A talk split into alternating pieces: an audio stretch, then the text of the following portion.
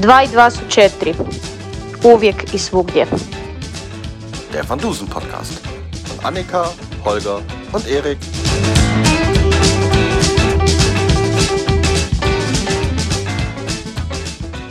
Was machst du denn da für Musik? Ich versuchte, dich in Stimmung zu bringen. War das nicht so ähnlich, das Anfangslied? oh, Annika, das, das Herben. Na gut. Ähm, das kommt gleich mit drauf jetzt. Das schneide ich nicht raus. Was denn? So. Herzlich willkommen zur 21. Folge unseres kleinen Van Dusen Podcasts.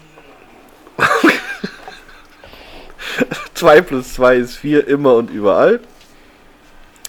Oder Ähm, auch, wie können wir Erik zur Weißglut treiben? Genau. Oder wir sind alle nicht synchron. Wir sind super synchron. Wird ja kein Bild veröffentlicht. Ähm, die Folge, die wir uns heute ausgesucht haben, ist die zweite Phantom-Folge. Professor Van Siehst du, Dusen. ich habe doch gesagt, das geht so los. Schalt dich stumm, Annika. Professor Van Dusen und die blutige Botschaft. Das ist der Fogie, der 38. Fall der Produktion. Die Ursendung war am 2. Juli 1985 und es spielt am 11. Juli 1904. Genau. Ich habe gerade eine Idee für einen Aprilscherz. Na, jetzt sag. Ja, da haben wir noch ein Jahr Zeit, ihn umzusetzen. äh, äh, jetzt Ja, eben, erzählen, kann das ist ja Jetzt clever. schon sagen. Und zwar, wir müssten mal eine Folge aufnehmen, wo wir sagen, dass wir was anderes besprechen, als wir in Wahrheit besprechen und gucken, wer es, wer es dann am Schluss schnallt. Versteht ihr, was ich meine? Ja. Wir sagen, wir besprechen das Phantom, nehmen aber das Totenschiff auf oder irgend sowas. Das ähm, könnte aber muss relativ da schnell konsequent durchziehen, ne? Ja, musst du kon konsequent. Konsequent. Wir können Schaffen ja mal wir einen eh Test nicht. machen. Okay. Ich bin ja eh der Meinung, dass wir viel Wir lieber mal nicht- diese besagte 80. Folge mit dem Luftschiff selber aufnehmen sollten als Spaß. Aber das darf man bestimmt nicht. Da ist bestimmt Copyright drauf. Gut, ähm, Mit Sicherheit. so, lass uns mal wieder zurückkommen zum Hörspiel, das wir heute besprechen. Die blutige Botschaft, und dabei bleiben wir auch. Ich habe mich ähm, nochmal um die, die Sprecher gekümmert erstmal. Ähm, haben als ersten Sprecher Halt, wir wollten erst bewerten. Stimmt, wir wollten erst bewerten, du hast recht, stimmt, ja. Sollen wir nicht erst ein Bier trinken? Also dann trinken wir Ich jetzt habe kein erstmal Bier. Ich habe heute Aperol. Aperol Das ist auch gut. zumindest. Ja, Sehr schön. Ich habe ein Hoppy Hell. von Ja, sieht man nicht. sieht man nicht mit deinem komischen Hintergrund. Jetzt sieht man's. Ah ja. Ich habe äh, auch von Meisel wieder, ähm, diesmal das Weizen-IPA. Die fruchtige Aromagranate.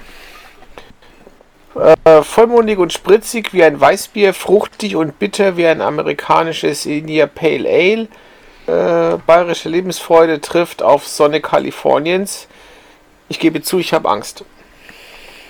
Ich frage mich was anderes bei diesen Meisels. Warum unterstreichen die manche Zutaten? Und was Oh, zur Hölle ist Barley? Das habe ich hier Ach, nicht. das ist englische Gerste. Jetzt. Warum unterstreichen die Gerste? Na gut, ist auch egal. Bei mir ist Salat drin. Ach nee, Sled. Sled? Gut. So nahrhaft wie ein kleines Bier.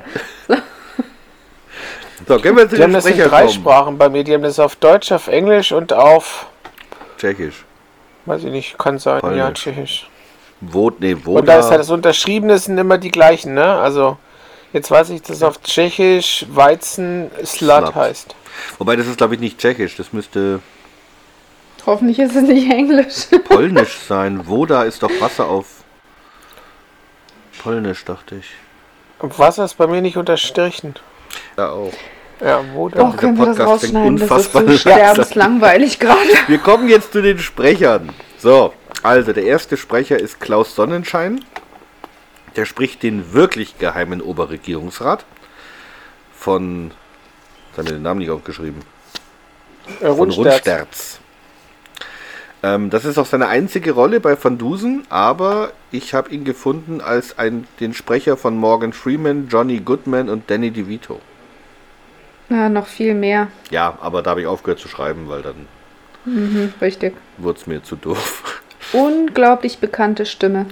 Ja, Aber komisch, dass der Johnny nur... Depp ist doch. Wird der nicht von. Nicht von Johnny Depp. Nathan? David Nicht Nathan? Johnny Nein, Depp, nicht Johnny Depp, Morgan Freeman, John Danny Goodman. DeVito, John Goodman, Goodman, Gene ja. Hackman.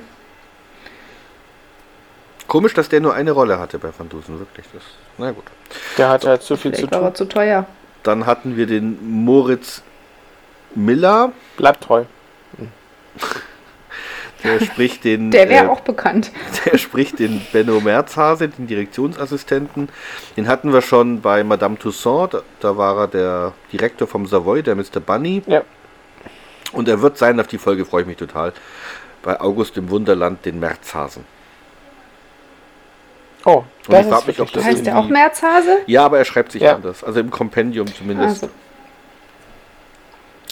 Dann haben wir die Liane Rudolph, das Phantom. Müssen wir jetzt, glaube ich, nicht viel zu sagen. Hatten wir in der letzten Folge. Den Otto Czerski, den Hotelportier, hatten wir ja auch schon. Ne? Kutscher beim Zeichen der Sieben und so. Blümchen aus dem Jenseits. Die und bei ganz vielen Benjamin Blümchen und Bibi Blocksberg folgen. ja, aber die ignoriere ich ja. Also vor allem die Benjamin Blümchen. Ich wollte es nur noch mal sagen. Dann gibt es Susanne Lüppertz, die spricht die Emma Kleinholz. Und die hatten wir auch schon gehört. Bei Whisky in den Wolken war das die Flora McNabb. Den Helmut Ahner, den von Möllhausen, ähm, ja, der war der James bei Besuch seine Bank, den hatten wir auch schon mal. Und den, den Butler bei Es tickt. Ähm, Klaus und ich habe mir aufgeschrieben, Moment, ich Ja. habe mir aufgeschrieben, der macht bei ganz vielen drei Fragezeichen mit. Äh? Zum Beispiel der rote Pirat als Captain Joy. Oder bei der Superwahl als Slater. Verschwundene Filmstar als Marty Morningbaum. Tatort Zirkus als Winkler. Pistenteufel als erster Mann. Nacht in Angst als Museumsdirektor. Peacock, was ist denn bei dir los? Ähm,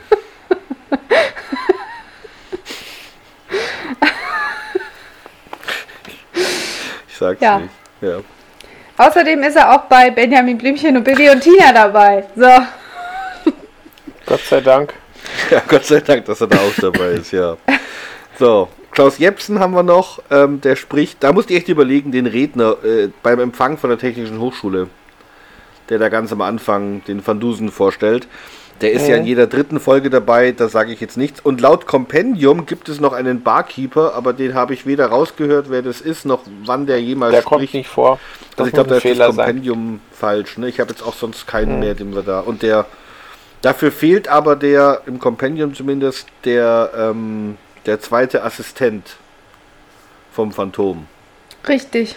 Und den habe ich aber auch jetzt nicht rausgehört, wer das. Also ich wüsste nicht, Vielleicht wie ich ist den das rausfinden der, soll. dass die, St- den, äh, die Position im Hörspiel falsch bezeichnet, aber den Mann richtig benannt haben. Ne, die haben ja keinen Mann beim Kompendium, haben Da sie keinen Mann keiner. genannt. Ja, aber du hast doch einen Barkeeper, den es nicht gibt. Ja, aber da steht kein Name, da steht nur Barkeeper Da steht Fragezeichen. Fragezeichen. Achso. Ja. Gut, das sind die Sprecher. Also wenn irgendeiner von den Hörern zufällig weiß, wer das ist, ähm, Und ob es den gibt. ja, den Assistenten gibt's ja. Den Doktor. Nee, den Barkeeper. Nee, den gibt's nicht. Aber es gibt diesen Assistenten. Den Doktor. Der Barkeeper war geplant, aber die, die Szene wurde gestrichen. ne? Das kann natürlich sein. Und deswegen haben sie vergessen reinzuschreiben, wer das ist. Holger ist der Held des Podcasts. So. ja. Ähm, Ja, da steht aber auch wirklich, bei mir steht wirklich drin, gekürzte Fassung 5930, Fassung von 1990 5435. verdammt. Also da müssen, ja, fünf Sekunden haben sie rausgekürzt. Vielleicht war das der Barkeeper. Das kannst du in fünf Sekunden machen. Ihr Bier, Ja, Herr der hat Professor. gesagt, bitte. Nein, Bier, bitte. Hier ist das Weizen-IPA von Zum Meisels. Cut rausgeschnitten. Scheiße. Fällt mir. Doch, da gab es einen Barkeeper, der hat doch den Dom Perignon gebracht. Das war der Kellner. Natürlich. Ja, Kellner, Barkeeper ist so. das Gleiche. Sag das mal Barkeeper. Ich hoffe, wir haben keinen, der zuhört, dann verlassen die uns auch schon wieder. Oder ein Kellner. Jetzt haben wir übrigens vergessen, obwohl wir es angekündigt haben, dass wir jetzt die, die Bewertung sagen. Ja, Nee. das ist, weil du Ja. unbedingt Ja, deine gut, das können Sprecher wir sagen machen. wolltest. Wenn Ich wollte erst die Sprecher unbedingt, gehabt. wenn ich einmal was zu sagen habe, weißt du, dann möchte Alter, ich auch. mach ihn. Also dann lass uns doch So, mal hier also. machen. Also Holger, fang mal an. Wie ist denn deine momentane Bewertung dieses Hör Hörspiels? Ähm,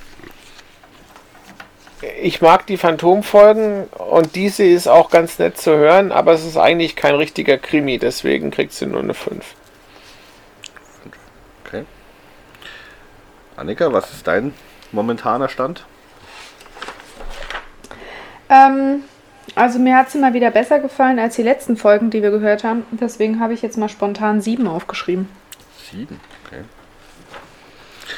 Ja, ich ähm, habe ihr eine 6 gegeben, weil äh, ich mit der Atmosphäre nicht so warm werde, obwohl es mir eigentlich echt gut gefällt bis aufs Ende. Ja, Aber da kommen wir nachher noch zu. Also beim Mhm. Ende habe ich so ein paar am Ende kommen wir dann aufs Ende. habe ich so ein paar Fragezeichen. Gut, ich finde den Anfang echt schön gemacht, diesmal produktionstechnisch. Mit diesen drei Zimmermädchenschreien, die sie da verteilt haben. Und diesem sehr schönen Wortgeplänkel zwischen Van Dusen und Hedge. Wie er, wie der Van Dusen dem Hedge erklärt, wie man eine Geschichte anfangen soll und wann sie anzufangen hat. Ich fand es jetzt nur echt schwierig, das dann für meine Notizen aufzuschreiben, irgendwie, wie das jetzt abläuft. Also, Habe ich nicht. Also bei mir steht dran, langweiliger sich ja Anfang in. Anführungszeichen. echt langweilig, Holger. Das sagt doch Ach, der eigentlich Hedge. war der ja ganz nett gemacht, aber äh, insgesamt muss ich schon auch sagen, ich fand es auch ein bisschen. Es war nett gemacht, aber es ist jetzt nicht so, dass man das hört und dann denkt, oh, den höre ich mir jetzt an. Nee, ich meine, der Hedge sagt doch, aus journalistischer Hinsicht ist der Anfang, wie der Van Dusen geschildert hat, langweilig. Und dann auch. sagt doch dann der Van Dusen, ach was, oder sowas. Ja, ja, also der ist doch klar, der Van Dusen findet den anderen Anfang besser, weil er da einfach schön beweihräuchert wird. weil er gelobhudelt wird, ne, von dem Sprecher. dazu, ja. Und das. Aber was sie schön gemacht haben in dieser Art, wie das mit diesem Hin- und Hergeplänkel, wie sie da die einzelnen Charaktere vorgestellt haben, die vorkommen, das fand ich nett gemacht. Wobei, ähm, na gut, also fangen wir mal an. Die, die, ähm, der Van Dusen korrigiert den Hedge genau über den Anfang und sagt, der Anfang der Geschichte sollte eigentlich sein am späten Vormittag in der Technischen Hochschule zu Charlottenburg. Mit anderen Worten, die heutige TU Berlin. Ähm, dann kommt Die übrigens 1770 gegründet wurde. Echt? Als Königliche Bergakademie zu Berlin. Bergakademie. Berg. Wie viele Berg- Berge hatte Berlin, Berg. dass sie eine Uni brauchten? Der, das fragt mich doch nicht. Ja, eine. Er erzähl das mal Garmisch. Garmisch hat aber keine Uni. Und äh, dann. Nee, die haben einen Kindergarten wahrscheinlich und eine Grundschule. Aber die hätten Berge. So, Annika wollte was sagen. Ja, genau, also die hatten die Bergakademie und die und 1799 wurde dann noch die Königliche Bauakademie zu Berlin ins Leben gerufen und 1821 die Königliche Gewerbeakademie zu Berlin. Und ab wann war es dann die Uni? Die Königliche Technische Hochschule zu Berlin entstand durch den Zusammenschluss von Bau- und Gewerbeakademie im Jahr 1879. Warte Die Eingliederung dachte, der der Kaiser war Bergakademie- damals. Nein, König Friedrich II. Olga, der Kaiser war auch der König von Preußen. Die Eingliederung der Bergakademie in die Königliche Technische Hochschule erfolgte im Jahr 1916. Schön. Und übrigens Also wurde an der. Bauakademie der äh, äh, Schinkel ausgebildet. Der Schinkel. Karl Friedrich Der- Schinkel. der Schinkelwirt. Architekt. Muss man den kennen. Du wirst doch wohl den Der Architekt. hat diesen, der, Oh Mann. den, den gebratenen Schinkel erfunden. Ich habe jetzt gedacht, dass du den Architekten Karl Friedrich Schinkel kennst. Das Nein. tut mir leid. Mein, mein, mein, Okay. Haus hat ein anderer Architekt gebaut. Was hat er denn Ja, gebaut? ich habe 100 Gramm gekochten Schinkelaufschnitt und Was hat er denn jetzt gebaut, Annika? Komm, jetzt sag. Schinkel, der hat ganz viel gebaut. Ein, nenn mir eins. Warte. Jetzt muss er auch Google. googeln, ne? Ja, den muss man kennen. Den Schinkel. Den eindeutig muss man den kennen. Den berühmten. Doch, doch, den, wenn man in Berlin gelebt hat, kennt man den, weil das an jeder Ecke gibt es irgendwas mit Schinkel. Jetzt So, überleg doch mal, Moment. wer von Ja. uns dreien in Berlin gelebt hat. ich hätte gerne Schinkel mit Ja, Curry. Icke, Icke, Ja. Icke. So. Ah, was hätten wir denn hier? Schloss Bukow, Schloss Owinski, Schloss Rosenau, Begräbnisstätte von Königin Luise, Schloss Ehrenburg, Ki äh, Kirche zu Klinike, Petruskapelle, Alexisbad, Pfarrkirche, San- soll ich noch mehr aufzählen? Ich Nee, kenne kein einziges davon. Ich sag das Schauspielhaus in Berlin am Gendarmenmarkt, das kennst du bestimmt. so vom Namen her. Was an es reicht, haben wir jetzt hier nicht beachtet. Ich würde sagen, wir, wir, wir einigen uns darauf, dass der Herr Schinkel ein Ja. Architekt war.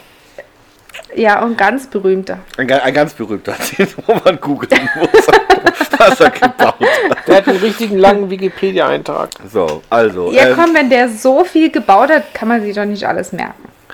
Lass uns mal zurückkommen zum Hörspiel. Ähm, wir haben dann Ja, diese, Auftritt diese. Dr. Pelikan, komm. Nein, erst Lobrede. Ich finde die Lobrede war nämlich echt schön und dann wieder, wieder Van Dusen dann so, so selbstzufrieden sagt: Sehen Sie, mein lieber Hedge, das ist ein Anfang.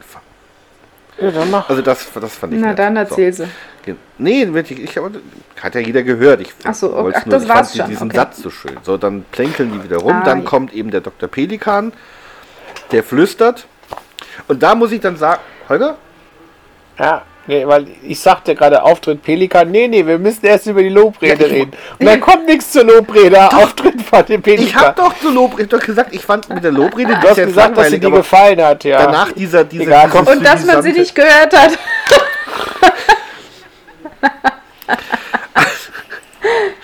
Also da kommt das, der Dr. Pelikan und da wundert mich dann, weil die, letz, die, die letzte Phantomfolge in der, in der Zeitchronologie ist ja gerade mal vier Monate her und ich meine, die Stimme Ja. ist ja genau dieselbe Stimme, wie das Phantom hatte da in dem ähm, in der in der Gruft. In, als Phantom. Biarritz. Richtig. Und das ist eigentlich das, was mich völlig verrückt macht, weil der spricht jetzt mit der Stimme, mit der er den Professor ja da bedroht hat, da am Schloss, im Schloss, wie auch immer, oder Burg. Mhm. in der Folterkammer, ne?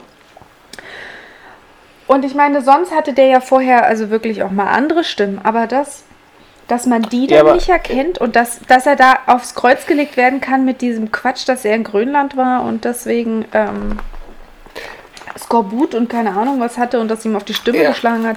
Also das fand ich bescheuert. Aber er, er flüstert ja. Und wenn du jetzt flüsterst, dann denke ich mal, dann ist das schon möglich, dass du eine Stimme nicht wiedererkennst. Also die, es aber- gibt doch da dieses, äh, wie heißt das, ASMR, diese komischen YouTube-Kanäle, wo einer die ganze Zeit nur flüstert und Geräusche macht. Da kannst du auch nicht unterscheiden, ob das ein Mann oder eine Frau ist.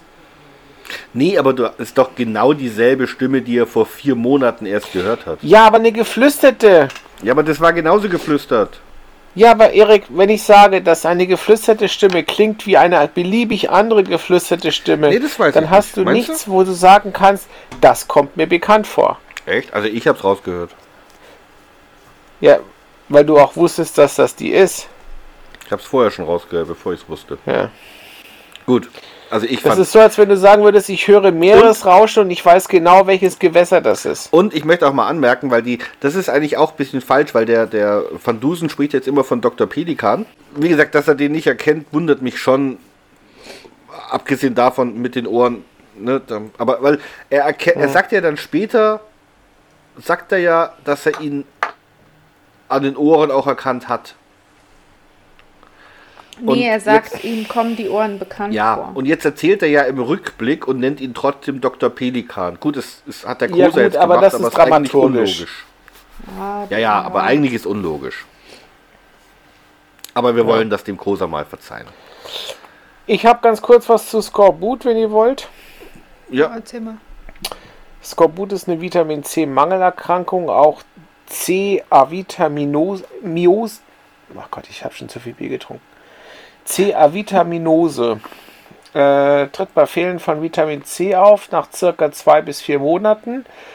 Typische Symptome sind Zahnfleischbluten, Müdigkeit, schlechte Wundheilung und andere eklige Sachen und kann insgesamt zum Tod durch Herzschwäche führen.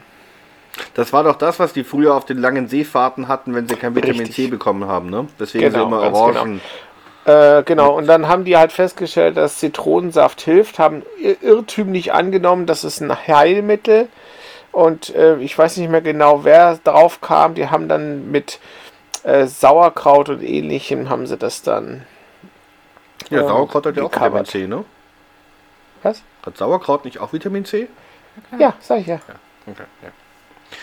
Gut. Ähm, so, dann kommt der Auftritt vom wirklich geheimen Regierungsrat von Rundsterz. Krösus von Rundstedt, bitte. Ja. Und da möchte ich jetzt mal Sag was mal- anmerken. Den Titel gibt's wirklich. Ja, aber das genau zu den Titeln hatte ich jetzt mal eine Frage. Ähm, heißt wirklich geheimer Re Oberregierungsrat, dass keiner wissen darf, dass er Regierungsrat ist? Nein, also ich meine das ernst. Das, ist jetzt nicht irgendwie. Nein, also der, das Wort Geheimrat, das kommt nicht geheim von geheimnisvoll, sondern von ins Vertrauen gezogener Ratgeber. Also der Geheimrat war der vertraute Ratgeber. War Ähm, Goethe nicht auch Geheimrat? Titel aus dem Heiligen Römischen Reich, Goethe war Geheimrat, ja. Äh, Titel aus dem Heiligen Römischen Reich, äh, endet dann eigentlich so mit dem Kaiserreich. So der letzte, den ich gefunden habe, ist von 1918 in Bayern, glaube ich, dann benannt worden danach. Ähm, das, äh, also wie gesagt, das ist ein also das Rat kommt von Berater, ne, der äh, und, und geheim waren die Vertrauen. Es gab es aber wirklich nur dann zu den regierenden Leuten. Also es gab jetzt nicht den Geheimrat vom Fürsten Ja, von, äh, wie heißt der Fürst bei uns in der Region? Wallerstein? Söder. Ja. Ja.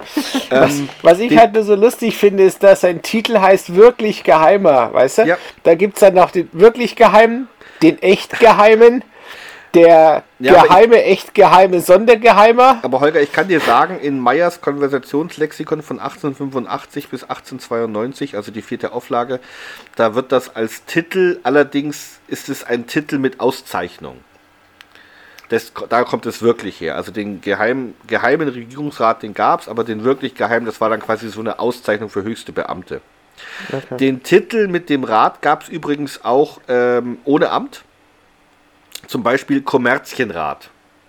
Ne, wenn du dich erinnerst an Kommerzienrat Piefke ähm, oder für gute Kaufleute oder den Ökonomierat für Landwirte. Ja. Mehr wollte ich jetzt eigentlich zu ge geheim und so nicht sagen, aber Okay. wie gesagt, Ja, hat nee, mit, mit geheim nichts zu tun. So, ähm, der von Rundsterz ist aus dem Schatzamt und er erwähnt ja auch den Finanzminister Freiherr von Stengel, welcher wirklich zu der Zeit Finanzminister war, von 1903 bis 1908. Allerdings nicht so richtig erfolgreich, weil die Verschuldung ist massiv, ist massiv gestiegen äh, in seiner Zeit. Ja, aber da kann er ja nichts dafür, wenn Majestät das Geld mit vollen Händen ausgibt. Ja, gut, ja, dafür, ja, darüber kann man nicht streiten. Aber er war nicht sonderlich erfolgreich als Finanzminister, sagen wir es mal so. Ähm, ja, also den Namen von Rundsterz habe ich jetzt nicht gefunden. In irgendeiner Form, deswegen. Der war so geheim. Der war so geheim, ja. Der war wirklich geheim. Ähm, dann kommt. Ich finde den Vornamen halt so lustig. Krösus. Stell dir mal vor, du hast ein Kind und nennst das Kind Krösus. ja. Ja, das, ich fand das bei den Van Dusen schon so komisch, ne? Mit Augustus, Tiberius und Caligula. Die arme Sau, die Caligula genannt wurde, der, der musste ja zum Verbrecher werden. Als hast du ihr Krösus und ganz klar wird der dann zum Finanzressort befördert. Ja, mit dem, dem Namen Ja. So, genau. Der, der äh, Rundsterz erzählt dann, es gab den Einbruch in Schatzamt, Tresor geöffnet, aber nichts entwendet. Ich finde dieses Berlinerisch wunderschön, wie der da spricht. ja. Hatte ich das Werde auch in zu- Zukunft hatte ich das an deine genauso Vergangenheit erzählen. erinnert, Annika? Nee, da spricht heute eigentlich niemand mehr so. Nee? Echt nicht? Das ist schade. Naja, die haben Dialekt, aber so wie der spricht doch keiner. Wo, wobei man sagt, das ist, glaube ich, der Koser mag das, weil bei all den Mhm. Berlin-Folgen mit irgendwelchen Offiziellen, die sprechen alle so, ne? Mit Ja, diesem leichten. halt dieser ganz- Militärstil. Die, genau, der, der, der äh, bei Zocker Zossen, der Leutnant, der sprach so. ja. Stimmt, der, der Kommissar da nicht, stimmt, der Leutnant nur.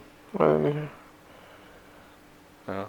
Mir fällt nur dieser eine Witz ein, den dieser, die, wie heißt sie, die Pferdelise erzählt. Die, ähm, Der ist so Hippe. großartig. Hip, hip, Die Hippe. Pferdehippe, genau. Wo der, wo der Besitzer zum Jockey sagt, wir sind letzter geworden, hätten sie nicht schneller sein können. Doch, sagt der Jockey, aber ich musste doch beim Pferd bleiben.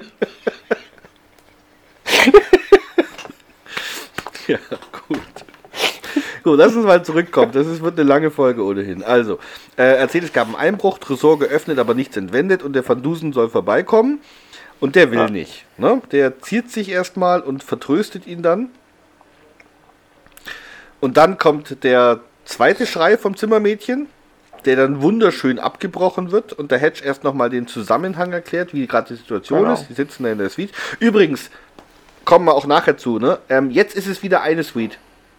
Ja. Jetzt teilen sie Oder sich wieder zumindest, äh, zumindest treffen die sich immer in einer Ja, Suite. Kann ja sein, dass der Hedge ein kleines Zimmer hat und der Van Dusen hat die Suite und deswegen treffen die sich da. eine. Ja, aber ich erinnere dich, weil der Hedge, als er dann später entführt wird, sagt er auch, ich ging schon mal in unsere Suite. Ja. Also, stimmt. deswegen. Na gut, also. Hotel Ähm, Kaiserhof, habe ich genau. aufgeschrieben. Erstes Luxushotel Berlins, eröffnet 1875, zerstört am 23. November 43 durch Bomben. Schweine. Ähm, Wilhelmplatz 3 bis 5, schräg gegenüber der Reichskanzlei. Jo. Der, der, äh, der, der, der Krose ist halt ein Historiker, der recherchiert echt gut. Ja, äh, das mit dem Luxushotel, dazu kommen wir dann nachher, wenn der Hedge entführt wird, weil da habe ich so eine Frage dann. Okay. Ähm, so, dann Auftritt kommt der Merzhase. dritte Schrei und kurz darauf der Auftritt von Herrn Merzhase. Benno Merzhase. Der- Macht ja nichts. ins Zimmer, der ins Zimmer rennt und den Van Dusen bitte ganz schnell zu Zimmer 29 zu kommen, um sich einen Tatort anzusehen. Ich krieg mich immer noch nicht ein, wie der da reinkommt. Mein Name ist Merzhase. Macht ja nichts.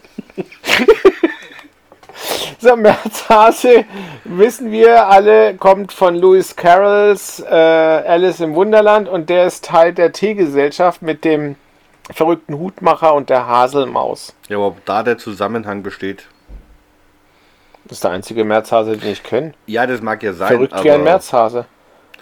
Das, das mag ja sein, dass das so ist, Holger, aber ich, ich ähm, glaube einfach nicht, dass äh, der den deswegen so benannt hat. Nee, natürlich nicht.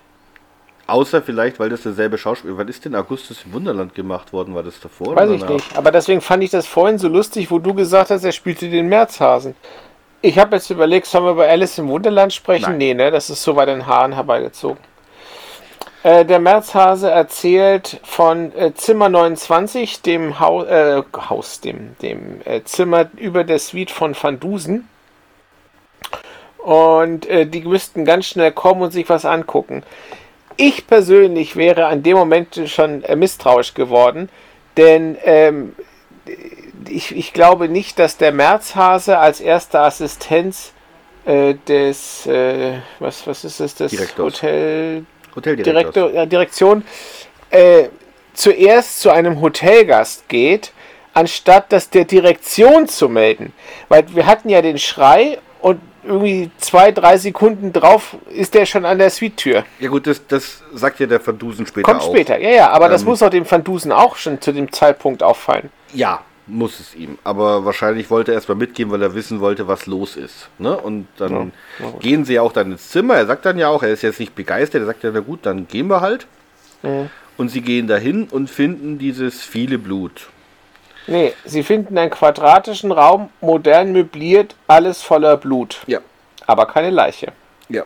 Und wie war das nach der, der angesichts der Menge des Blutes muss hier ein Massaker stattgefunden haben. Das fand ich auch schön. Also er sagt, glaube ich, zwischen 5 und 7 Liter. Ich habe damals gelernt 4 bis 5. Aber ich meine, das deckt sich. Ich hatte aber auch mal fünf bis sieben Liter gelernt. Na ja, gut, du bist ja. ja, je nachdem. Aber jedenfalls, also 5 Aber ich Liter meine, war so für mich nur die wenn, aber ich meine, wenn man jetzt einen da abschlachtet, ich meine, der wird ja nicht, werden ja nicht fünf Liter rausgepresst dann deswegen, ne? Erstens das. Und zweitens wissen wir ja, dass eine Flüssigkeit, wenn sie so versprüht ist oder so verspritzt ist, weil sie so, so eine große Fläche einnimmt, nach unheimlich viel aussieht, auch wenn es Mhm. dann vielleicht nur ein oder zwei Liter sind. Musst du da auch immer an Ja. den Ja, jedes Mal. Kane, ne? Dieser Feuerlöscheimer bei Jack the. Ripper. Ja, ja. Genau. Das ist genau ein Liter. Ich habe es selber abgemessen. An der Wand steht, in der Wand steht Rache. Und dann fragt der Van Dusen sofort nach einer Bibliothek und nach einem Buch Studie in Scharlachrot Genau. von Sir Arthur Conan Doyle. Ja. Und das darfst du jetzt ganz kurz sagen. Jetzt darf ich, genau.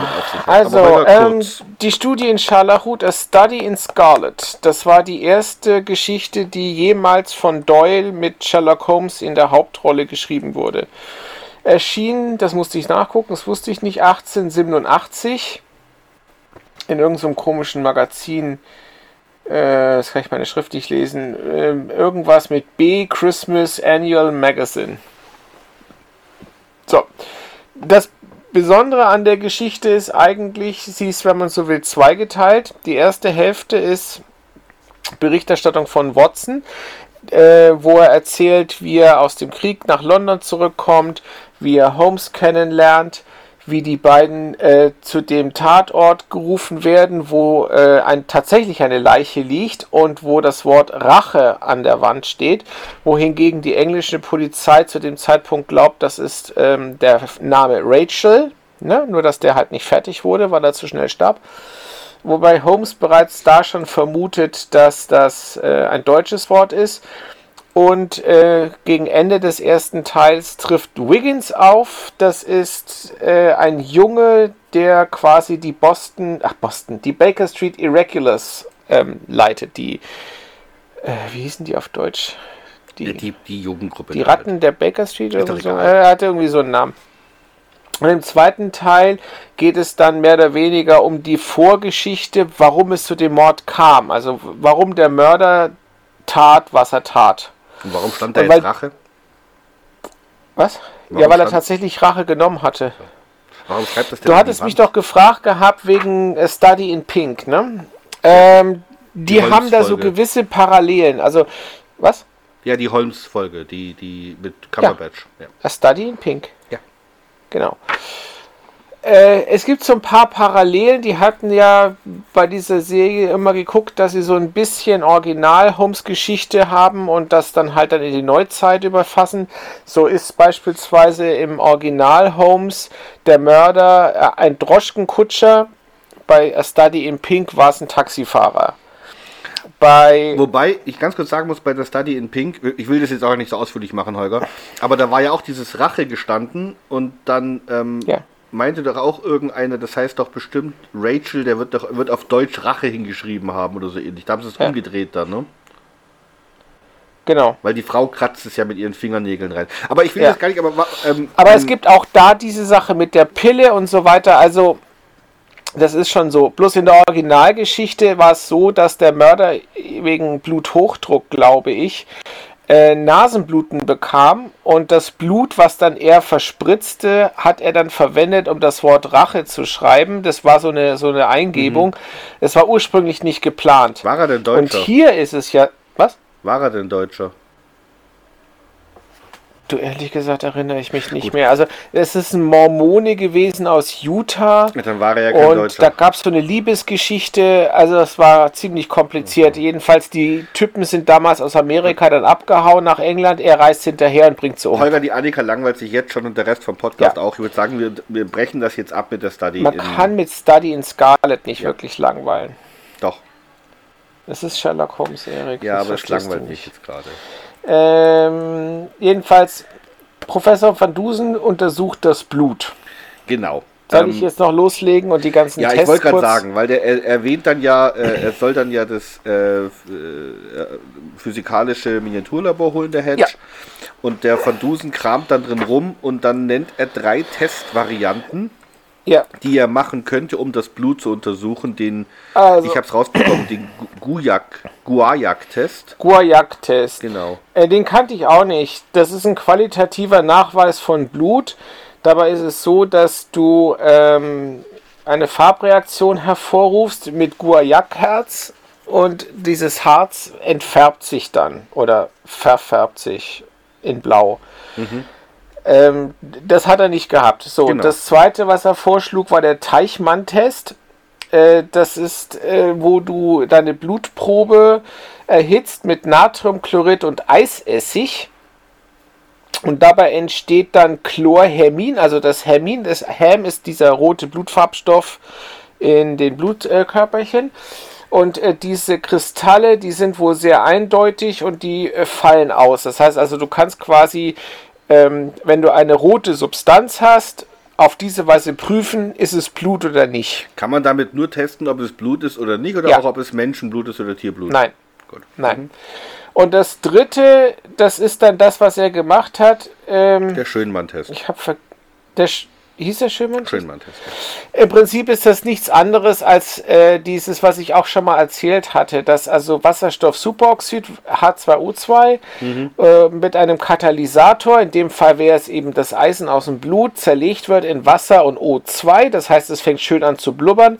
Deswegen hat er einfach sein H2O2 in dieses Filterpapier gegeben und dann eben Blut angetupft oder so. Und wenn es dann anfing zu schäumen, das ist ja dann quasi der Sauerstoff, der dann frei wird, dann ist es ein Nachweis für einen Katalysator, wenn wir ehrlich sind. Also damit Äh, theoretisch könntest du das mit Braunstein auch machen.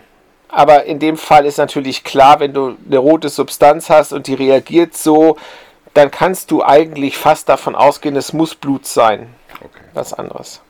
So, und das sind aber alles, ganz kurz, das sind alles nur qualitative Nachweise. Also die Frage, ist es Blut oder ist es nicht Blut?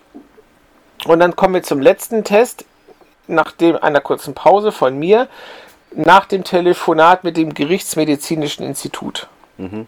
So. Willst du das trotzdem gleich sagen oder was Kam noch irgendwas vorher? Nö. Okay. Ähm, er ruft dann das Gerichtsmedizinische Institut an, das habe ich nicht gefunden. Ich weiß, 1811 gab es dieses Leichenschauhaus in der Charité. Keine Ahnung, was das ich, sag andere ich gleich ist. was dazu. Ja, und er telefoniert doch da mit einem und fragt nach dem Ullmann-Van Dusen-Präzipitin-Test. Ullmann-Test gab es wirklich, Van Dusen nicht. Wir hatten das bei ähm, Es tickt bei Professor Van Dusen. Das Mhm. war das, wo ich erzählt habe. Ich habe es im Digestivum lang und breit erklärt, deswegen kürze ich müssen das hier ab. nicht, ja. Dieser Test ist nur der Unterschied zwischen menschlichem Blut und nichtmenschlichem Blut. Okay. Und jetzt kommt noch das Gruselige, da hat's, das fand ich echt brutal. Und zwar, ah Gott, äh, Schönmann, habe ich doch, äh, Castle-Meyer-Test heißt der jetzt. Ja. Übrigens. Genau. Ähm, der erzählt dir doch am Telefon, ach ja, ich weiß, Herr Kollege, Sie haben es neulich erst angewendet beim Mordfall Lucy Berlin. So, den Fall gab es wirklich 1904, die erste aktenkundige Anwendung, wo ein Blutnachweis in einem Strafverfahren vorkam. Äh, ich kürze es jetzt ab. 1904 fanden Fischer in der Spree nahe der Marschallbrücke ein blutiges Bündel und das war der Torso eines circa acht Jahre alten Mädchens. Also die wurde ermordet. Ich meine, sie. Erwürgt ja, wurde sie. zwangsläufig, sonst wäre nicht der Torso. Ich meine, vergewaltigt. Ja, vergewaltigt, Weiß ich nicht mehr. verstückelt. Und es war, ein- es war ein Indizienfall. Mhm. Und die haben eben durch diesen Blutnachweis haben sie eben da äh, den Mörder dann überführt. Ja, wobei ich habe das auch gelesen, ich habe nicht ganz verstanden, wie sie es jetzt überführt haben, aber sie haben diesen Test auf alle Fälle gemacht. Ja. Ähm, ja, ganz kurz noch zu dem Leichenschauhaus, Holger. Also die Unterrichtsanstalt für Staatsarzneikunde im Leichenschauhaus, Professor Strassmann. Also das ist so, die, ähm, es gab kein gerichtsmedizinisches, Lab gerichtsmedizinisches Labor. Die Staatsarzneikunde ist ein Zusammenschluss der gerichtlichen Medizin und der Medizinalpolizei. Und der äh, Strassmann, Fritz Strassmann, war ein sehr bekannter Arzt und war der erste Präsident der Deutschen Gesellschaft für gerichtliche Medizin. Um das jetzt Okay. auch nicht. Also da habe ich auch wahnsinnig viel gefunden im Internet. Auf der Charité-Seite ist da sehr viel. Wer sich dafür interessiert, kann das nachlesen. Aber ähm, das, also ja, es gibt auch noch Strassmann- mehr zu den ganzen Tests. Ich habe das jetzt, Ja. das ist ja uninteressant für uns. Ich wollte jetzt nur einen Überblick verschaffen. Ne? Ich hatte übrigens Lucy Berlin auch einen ganzen Absatz mir aufgeschrieben. Das hast mir alles weggenommen. Es tut mir leid. Aber es passte halt so schön zu dem Test. Annika sagt schon wieder nichts mehr. Nee. Ihr sagt ja alles. Annika, jetzt darfst du mal was sagen. Ich habe nichts mehr. Alles, was ihr Holger erzählt hat, hatte ich mir auch aufgeschrieben. Ja, der Holger, der, der Holger ist on fire heute. Gut, lass uns mal weitergehen im Hörspiel dann. Also der Van Dusen fährt dann zum Leichenschauhaus, er lässt den Märzhase in den Droschke rufen und der Hedge bleibt da. Und da frage ich mich die ganze Zeit, warum, weil das ist für die Story vollkommen irrelevant, dass er da bleibt. Ich glaube, das soll ihn menschlich machen. Meinst du? Annika, was sagst du? Weil er sagt doch, dass es nicht so seins ist, da Leichenschauhäuser und so. Ja. Meins wäre es auch nicht. Na gut. Und dann kommt was, und da musste ich an Mike denken. Schöne Grüße, Mike, falls du uns hörst.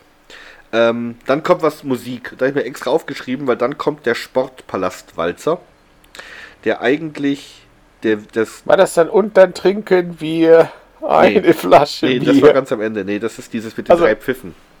Das ist eigentlich von, das ist von Siegfried Translator in Wien geschrieben worden, 1892, unter dem Titel Wiener Praterleben und wurde dann 1923 erstmals beim Sechstagerennen im Sportpalast in Berlin gespielt. Und da gab es einen Zuschauer, der hieß Reinhold Habisch, genannt Krücke.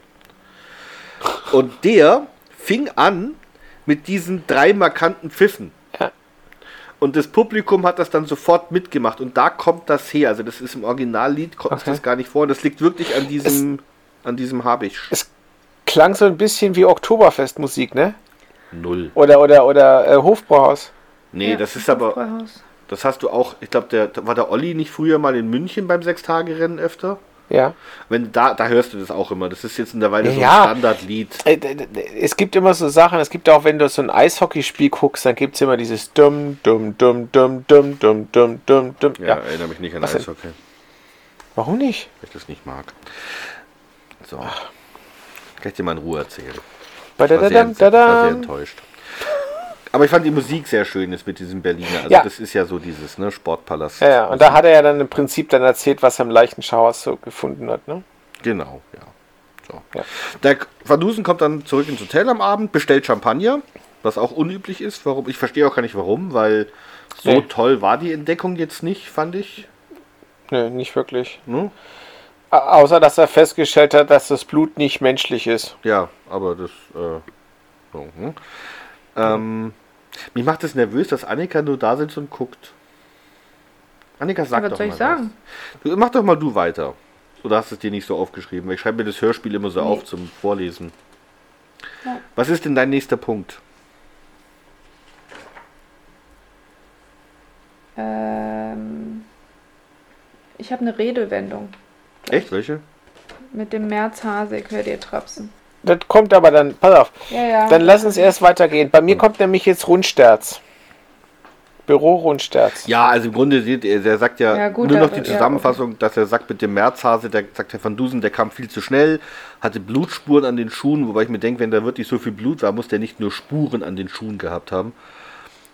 Und Ja. dann sagt er, er soll abgelenkt werden, und zwar muss es ja dann an dem Einbruch im Schatzamt sein, und deswegen gehen sie am nächsten Tag ins Schatzamt. Ne? So. Genau. Und dann kommt nochmal der Bericht von dem Rundsterz. Und was ich halt dann so enorm fand, es kommt ja dann diese Sache mit diesem Nachtwächter, glaube ich, war das, ne? Der, der die Lichtsignale, die Morse-Signale gesehen hat. Äh, wo dann dieser Running Gag später. immer war, äh, äh, sie, müssen, heißt, sie müssen präzise sein, ganz genau. Wie sagt der Hedge das so schön? Äh, egal. Jedenfalls, der, der, der Rundsterz konnte doch dann genau sagen, so und so viel der Stock, so und so viel das Zimmer. Ja. Ja, und das finde ich halt schon extrem genau. Also die Wahrscheinlichkeit, dass jetzt äh, ein Nachtwächter das so registriert und selbst wenn er es tut, dass du dann bei der Wiedergabe aus dem Kopf des Berichtes von dem Nachtwächter solche Details ohne nachzugucken weißt. Das finde ich gut. Ich hätte das Ja. wahrscheinlich nicht geschafft. Ja, das hat mich jetzt nicht so überrascht. Ich habe eine Korrektur, Nee, der von Rundstedt sagt doch- was Falsches. Der Rundstedt sagt, Einbrecher kommen immer nachts. Und das ist so nicht richtig. 57,9% aller Diebe steigen zwischen 10 und 20 Uhr in ein. Allerdings in ja, Wohnungen. aber nicht in Behörden. In Wohnungen, ja. Ähm, das ist auch bei, bei öffentlichen Gebäuden dürfte das dann eventuell wirklich anders sein. Und wer bricht schon ins Finanzamt ein? Also, ähm, aber Einbrecher kommen immer nachts, das stimmt nicht. Genau. Aber jetzt kommt Annika mit Jetzt. äh, Märzhase, ich höre dir trapsen. Äh, warte. Ja, kommt natürlich von diesem Nachtigall, ich höre dir trapsen, ist auf ein, zu- ein Lied zurückzuführen. Ähm, und im Prinzip heißt das, die erste Strophe in dem Lied heißt eigentlich Nachtigall, ich höre dich singen.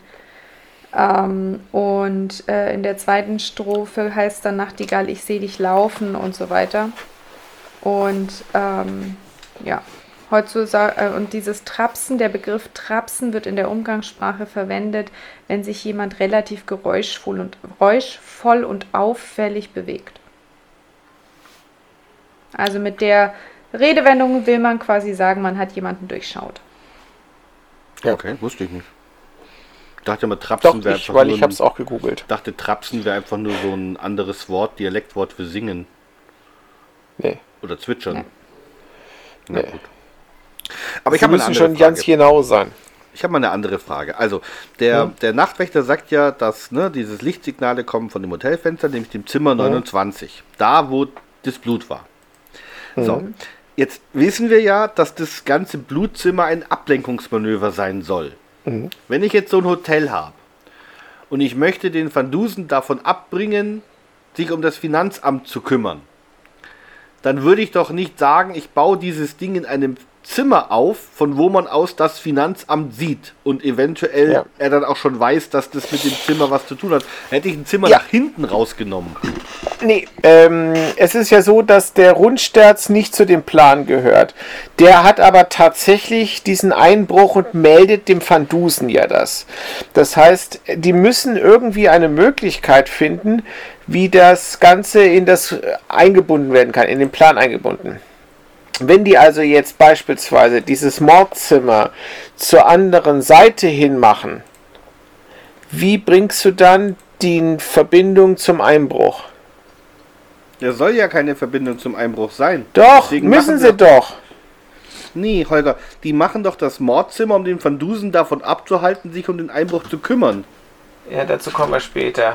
Nee, ja, ich aber das denke ist doch aber eher, dass die. Ich denke aber, dass das Zimmer einfach benutzt wird, weil das war halt schon benutzt worden für den Einbruch. Und dadurch hatten sie es Genau. ja noch. Der Einbruch ist ja bevor. Nee, nee, nee, nee, das, das Zimmer hat mit dem Einbruch überhaupt nichts zu tun. Meiner Meinung Doch, nach. das sind haben doch die den Lichtsignale von. Einbruch, Nein, pass auf. Die haben einen Einbruch vorgenommen, weil sie die Informationen für den Juliusturm benötigten. Ja. So, und jetzt wussten sie, dass der Einbruch bemerkt werden wird. Entweder gehört der Nachtwächter dazu oder die wussten, der wird kommen und das bemerken. So, was machen sie jetzt, um da quasi eine falsche Spur zu legen? Sie machen Lichtsignale aus dem Mordzimmer. Was denn? Ja, Holger, der Einbruch war doch bevor. Nee, also bevor der Rundsterz dem Van Dusen sagte, dass er kommen soll, ist der Einbruch passiert. Das heißt, die müssen Richtig. gar nicht den Nachtwächter irgendwie. Die haben da Signale gegeben, dem Typen da drüben, und dann haben sie festgestellt, ups, wir wurden entdeckt. Ups, Nein. jetzt redet der von Rundsterz mit Van Dusen, wir müssen Van Dusen ablenken. Nein. Doch. Meiner Meinung nach ist dieses. weil Aber das stimmt, das ganze Holger, der- Mordzimmer der- doch Quatsch. Nein, aber Holger. Das, Annika, der, der Einbruch in der, in, bei dem Rundsterz, der ist ja vorher. Der ist, deswegen kommt doch der Rundsterz bei dem Empfang morgens oder nachmittags oder wie auch immer zeitlich vor dem anderen zu dem Van Dusen und sagt, äh, bei mir ist eingebrochen worden, mein Safe stand offen. Ja, so. richtig. Und der Van Dusen, am Nachmittag finden die dann in dem Zimmer über dem Van Dusen dieses Blut. Dem Zimmer, wo Szenario. das, die Lichtsignale Ja. herkamen. Richtig, aber am Tag vorher oder am Vormittag oder wie auch immer, Ja. drei Tage vorher oder ich weiß nicht mehr, wann der Einbruch war, ist ja schon vorher passiert. Das, ich verstehe nicht, warum sie das gleiche Zimmer genommen haben, aber ich kann es mir nur Ganz so erklären, einfach. dass Also dieses ich- Zimmer halt gesagt, schon ist- frei war. Es, nee, es ist meiner Meinung nach natürlich nur eine Theorie, aber es würde aus irgendwie Sinn machen. Also, die wussten, dass dieses, dieser Einbruch bemerkt werden wird. Also haben sie für den Zeugen, den Nachtwächter, diese Lichtsignale gemacht, die überhaupt nichts aussagen. Da war überhaupt niemand, der die Lichtsignale gesehen hat, aber der Zeuge konnte äh, sehen von gegenüber, da war was. Und in dem Zimmer gegenüber, genau da, wo das herkam, findet man am nächsten Tag ähm, jede Menge Blut. Ein Verbrechen, das keiner sich erklären kann. Und auf diese Weise konstruierst du Zusammenhänge, die überhaupt nicht da sind, um jeden Polizisten, der versucht, das Rätsel zu lösen, von dem Einbruch auf einen vermeintlichen Mord umzulenken. Aber Holger, Moment, da kann was nicht stimmen. Weil, also, angenommen, du hast recht. Angenommen, die, die, also das Phantom ist da gegenüber und irgend so ein Typ bricht da ein, ja, und die Ja, wahrscheinlich Phantom war der Merzhase gegenüber. ist doch vollkommen irrelevant. Also Person Okay. A bricht ein, Person B schaut so. aus Zimmer 29 darüber. Dann kann der doch gar nicht sehen, dass da ein Nachtwächter kommt unbedingt. Und dann so doch, schnell zu schalten, um Die irgendwelche müssen, doch nur, Lichtsignale. die müssen doch nur die ganze Zeit Lichtsignale geben. Das ist doch egal, wann er sie sieht. Aber wozu denn?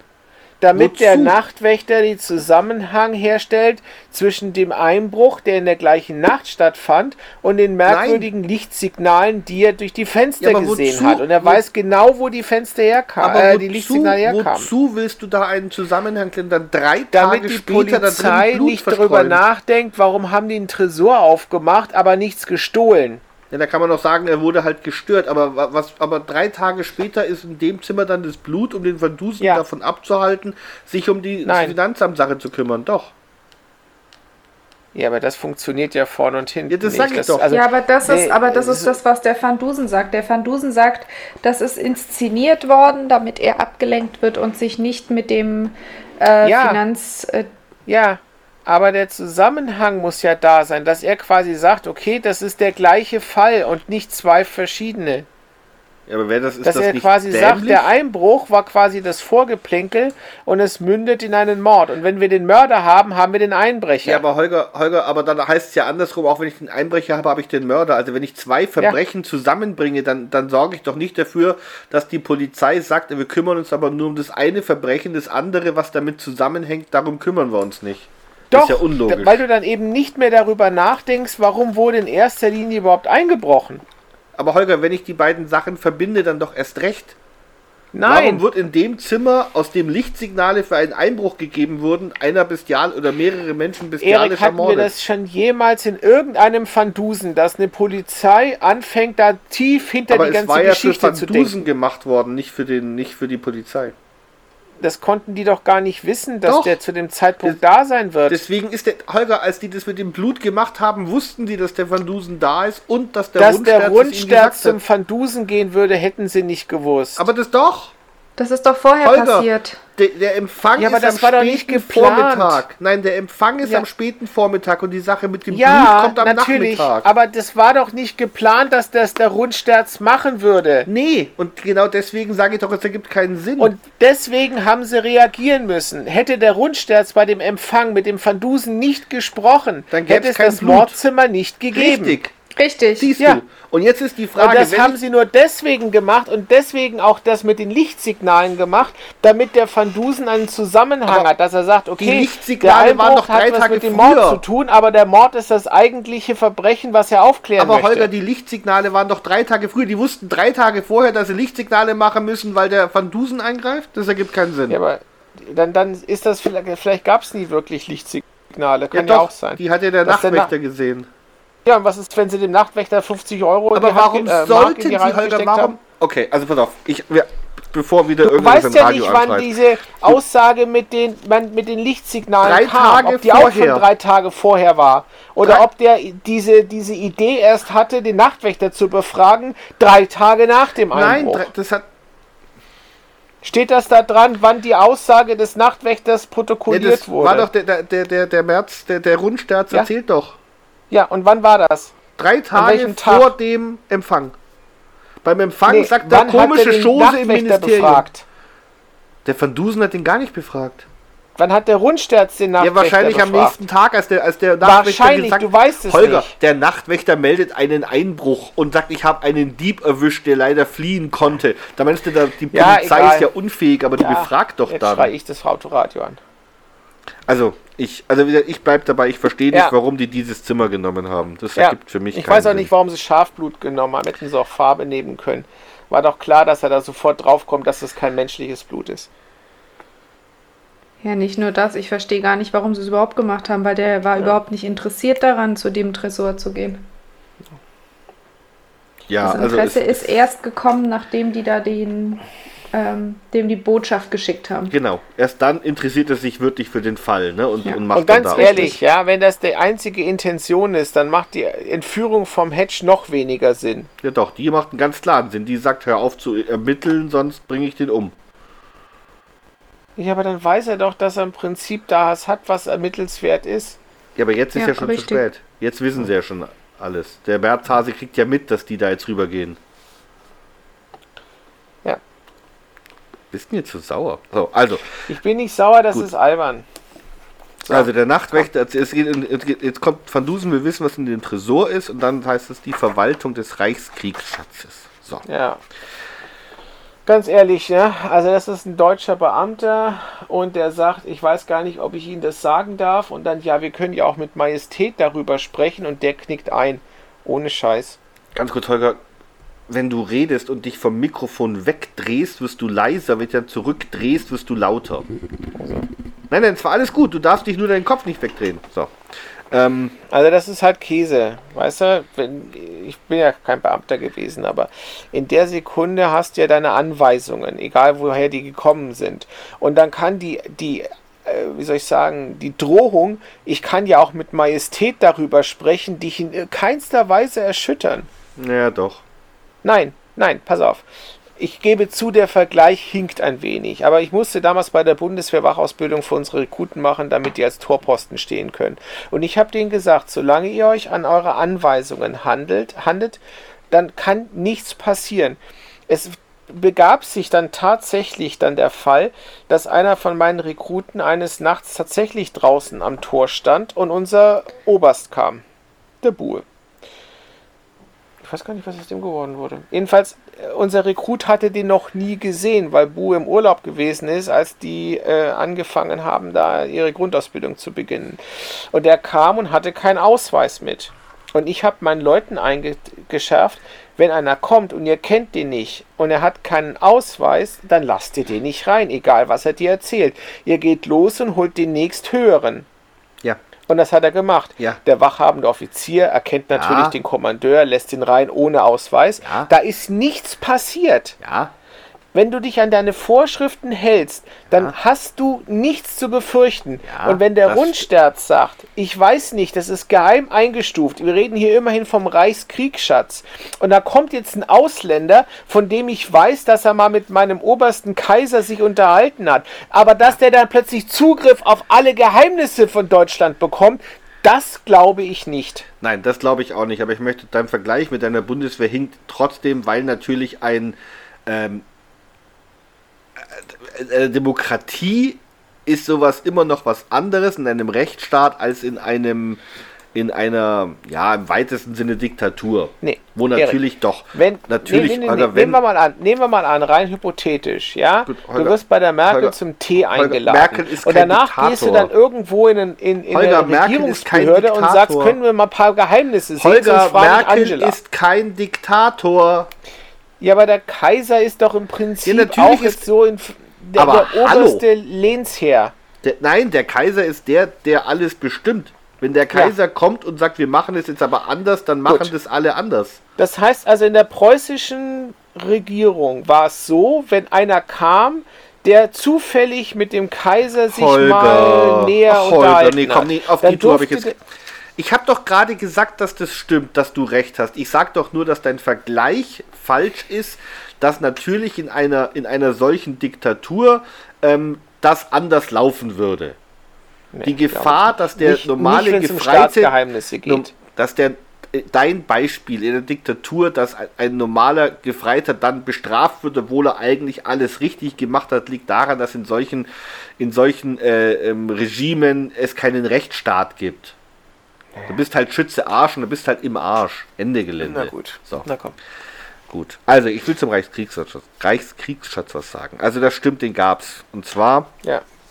waren das wirklich 120 Millionen Teil der Reparationszahlungen von 5 Milliarden Franc, die äh, Frankreich an Deutschland zahlen musste, 1871.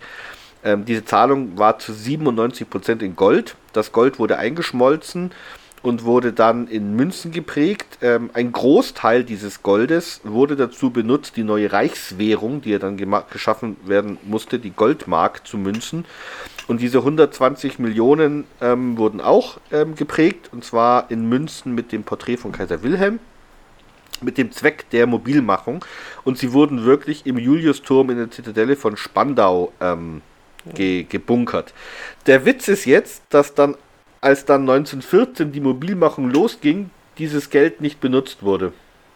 Das heißt, es wurde dann später ausgelagert und ging dann zurück nach Frankreich als Teil der Reparationszahlungen für den Ersten Weltkrieg. Haben sie es nicht gebraucht oder haben sie es vergessen? Weiß ich nicht, das habe ich nicht rausbekommen, aber es wurde nicht benutzt. Also Ich habe ähm, nur ganz äh, kurz hab noch die Kisten. Es, es wären also heutzutage circa 1,3 Milliarden Euro gewesen.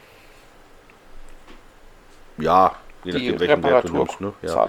Ähm, hier die, die Kisten, also jede Kiste hatte ungefähr 100.000, es waren 1.200 Kisten, jede hatte ungefähr 100.000 Mark drin und eine Kiste wog 87 Pfund. Also alles in Genau. allem 50 Tonnen. Ja. Da Ja, komme ich das- nachher das noch drauf. Das, ja, weil das halte ich für wichtig. Ganz kurz zur Zitadelle. Ähm, der Juliusturm ist das älteste profane Bauwerk der ganzen Region, wurde um 1200 erbaut, 30 Meter hoch, 3 bis 7 Meter dicke Mauern. Ähm, der militärische Nutzen dieser Zitadelle war aufgrund ihrer Lage mehr so mittel. Also es gab eine Schlacht, das war 1813 und da wurde sie besetzt. Und dann haben die Preußen die besetzt, den besetzten Turm beschossen, das Munitionslager getroffen und durch die Druckwelle wurde der Turm so beschädigt, dass er seitdem leicht schief steht. Wie, der ist nur schief gestanden? Leicht schief. der schiefe ja. Turm von Spandau? So ähnlich, ja. Nur, ich glaube, man sieht es nur, steht irgendwo drin, man sieht es nur, wenn man aus bestimmten Richtungen schaut. Und es ist nicht wahnsinnig viel, es ist nicht wie der schiefe Turm von Pisa. Aber er steht leicht schief. Das fand ich noch bemerkenswert. So. Gut, dann haben wir jetzt das Setting von dem Fall soweit, ne? Annika, du meldest dich, wenn du was zu sagen hast. Weil du bist schon wieder so still.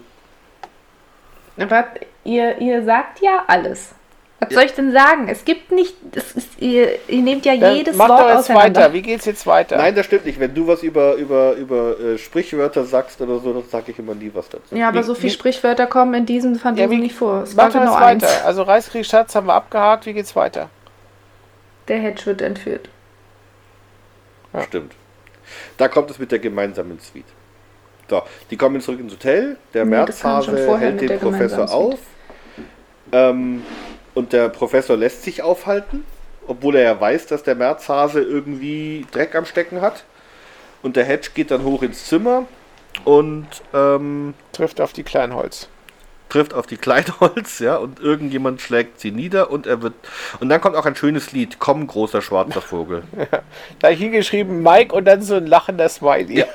Das ist von Ludwig Hirsch von 1979, ist eines seiner bekanntesten Lieder und es dient dazu, den Tod salonfähig zu machen, die Angst vor dem Tod zu nehmen, ihn als Freund darzustellen. Aber Ist aber ein sehr schönes Lied, ich habe das auf Spotify dann angehört, mir gefällt das irgendwie.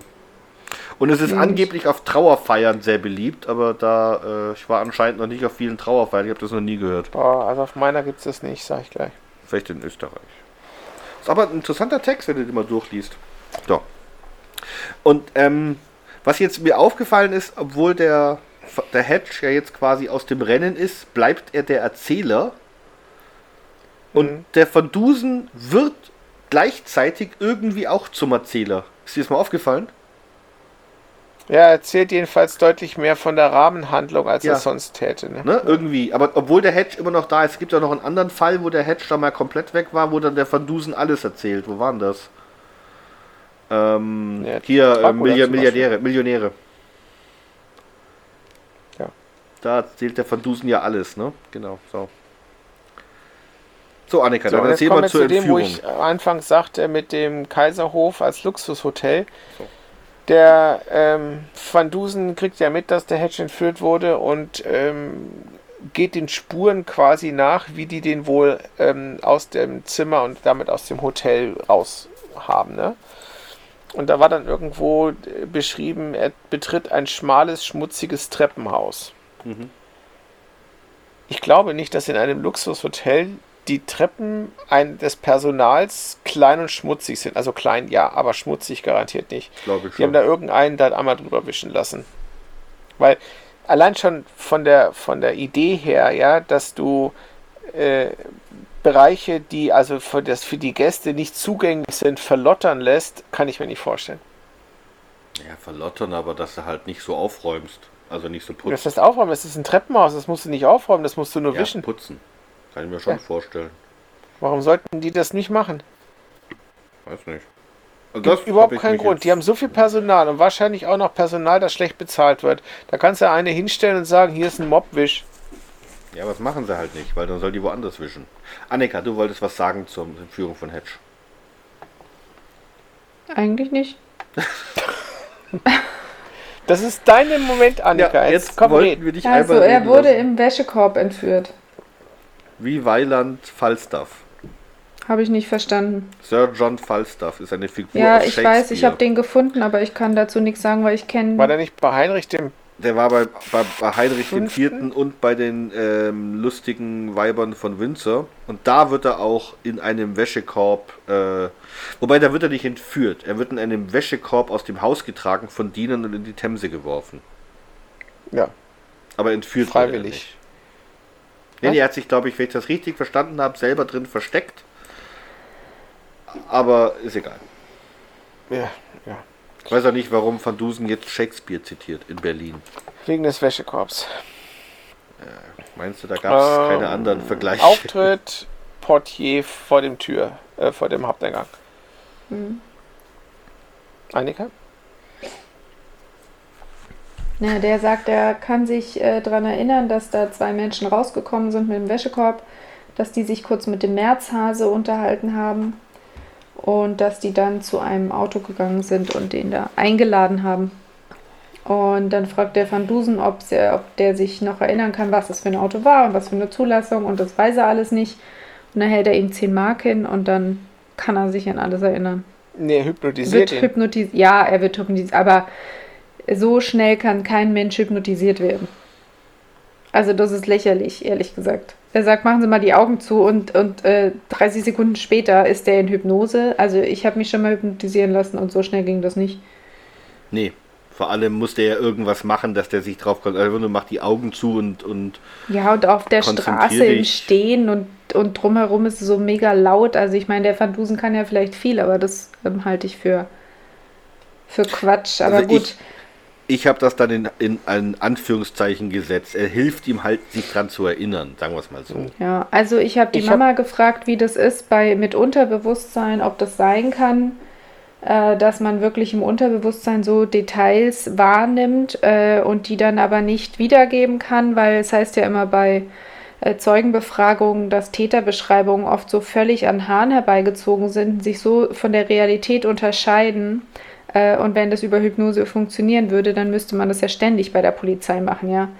Und ähm, die Mama meinte dann, nee, also du musst das schon bewusst wahrnehmen, ähm, damit du dich dann ähm, hinterher dran erinnern kannst. Also es kann sein, dass du etwas ausblendest, weil du Angst um dein Leben zum Beispiel hast, aber trotzdem es bewusst wahrnimmst. Und dann kann man das quasi über Hypnose wieder rausholen, aber ähm, ob man jetzt so ein Autokennzeichen, also sie meinte mit dem Autokennzeichen, das glaubt sie nicht, dass das würd, funktionieren würde, weil das ist ja so ein Detail, warum sollte der in dem Moment so auf das Autokennzeichen achten? Ja gut, er weiß ja auch, was die Motorenstärke, die Motorenstärke des Autos ist. Ja, aber das Ja, also das ist alles Das sind Käse. Jungs, das ist weißt eben das. Ja, also ich habe das auch nicht. Also es ging mir auch für Hypnose, weil Hypnose kommt ja noch in anderen Fällen mal kurz vor. Aber da ist es, wird es als aufwendiger beschrieben. Und ja, dass man sich dann da so an die Details, also vor allem, dass er, wenn er jetzt sagt, er, er hätte sich daran erinnert, es war eine 270 oder so am Ende, aber den Rest weiß er, er sagt, komm, beruhig dich, setz dich hin, mach mal die Augen zu, denk mal genau nach. Das hätte ich jetzt eventuell noch verstanden, aber dass er von, naja, es war halt ein Auto hin zu äh, der und der Wagen, die und die Zulassung, die und die PS-Zahl, die und die Kilometerzahl. Also das fand ich jetzt, ähm, fand ich jetzt auch etwas übertrieben. Ähm, aber gut. Genau, und zum Kennzeichen habe ich mir noch aufgeschrieben, dass die Landes der Landespolizeibezirk von 1906 bis 1945 wirklich die Kennzeichen IA hatte. Also mit IA ging es los und dann kam eine fünf, äh, fünfstellige Nummer. Was in Berlin oder was? Ja? Ah, okay. Ich habe mir gelegt, ob das was mit den heutigen, mit, also wer die, ich habe mal geguckt, wer die, äh, wer heute die 1 hat, und das ist der Bundestagspräsident. Äh, aber da kommt da kein A danach. Die haben dann 1-1. Nee, das ist ja nicht 1A, sondern IA. Ach so, war das, ich habe mir 1A aufgeschrieben. Also hier steht Landes, also in Preußen war IA oder römisch 1a Landespolizeibezirk Berlin, dann B Grenzmarkt Posen, dann C Provinz Ostpreußen und so weiter. Das wurde bis Z durchnummeriert und in Bayern ging es dann weiter mit römisch 2a für München, römisch 2b für Oberbayern, römisch 2c für Niederbayern und so weiter. Wie nach München kam bereits schon, äh Quatsch, nach, Ba- nach Berlin kam schon gleich äh, Bayern? Mhm.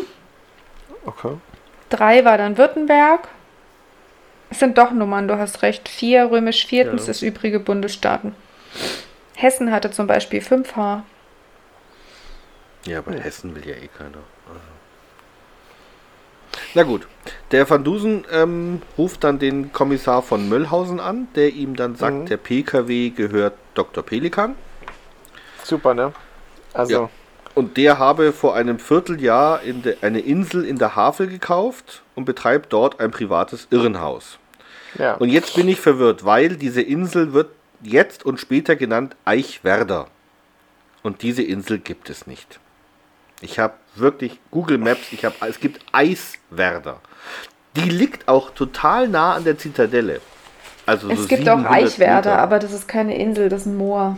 Und das Ja. liegt nicht bei Berlin, sondern Ich in Brandenburg. wollte gerade sagen, ich habe auch, ein- aber er redet ja von der Insel. Ich rede jetzt von einer Insel. Ja, ja, ich weiß. der Ich hab mich auch gewundert, also warum der da staunt. Flüchtigkeitsfehler Und sein. ich- Ich, ja. habe mich eigentlich viel mehr gefragt. Erstens, warum das Genie des Verbrechens mit einer Limousine ein Verbrechen begeht, das auf seinen Namen registriert ist. Ja, kann Mhm. man sich schon mal fragen.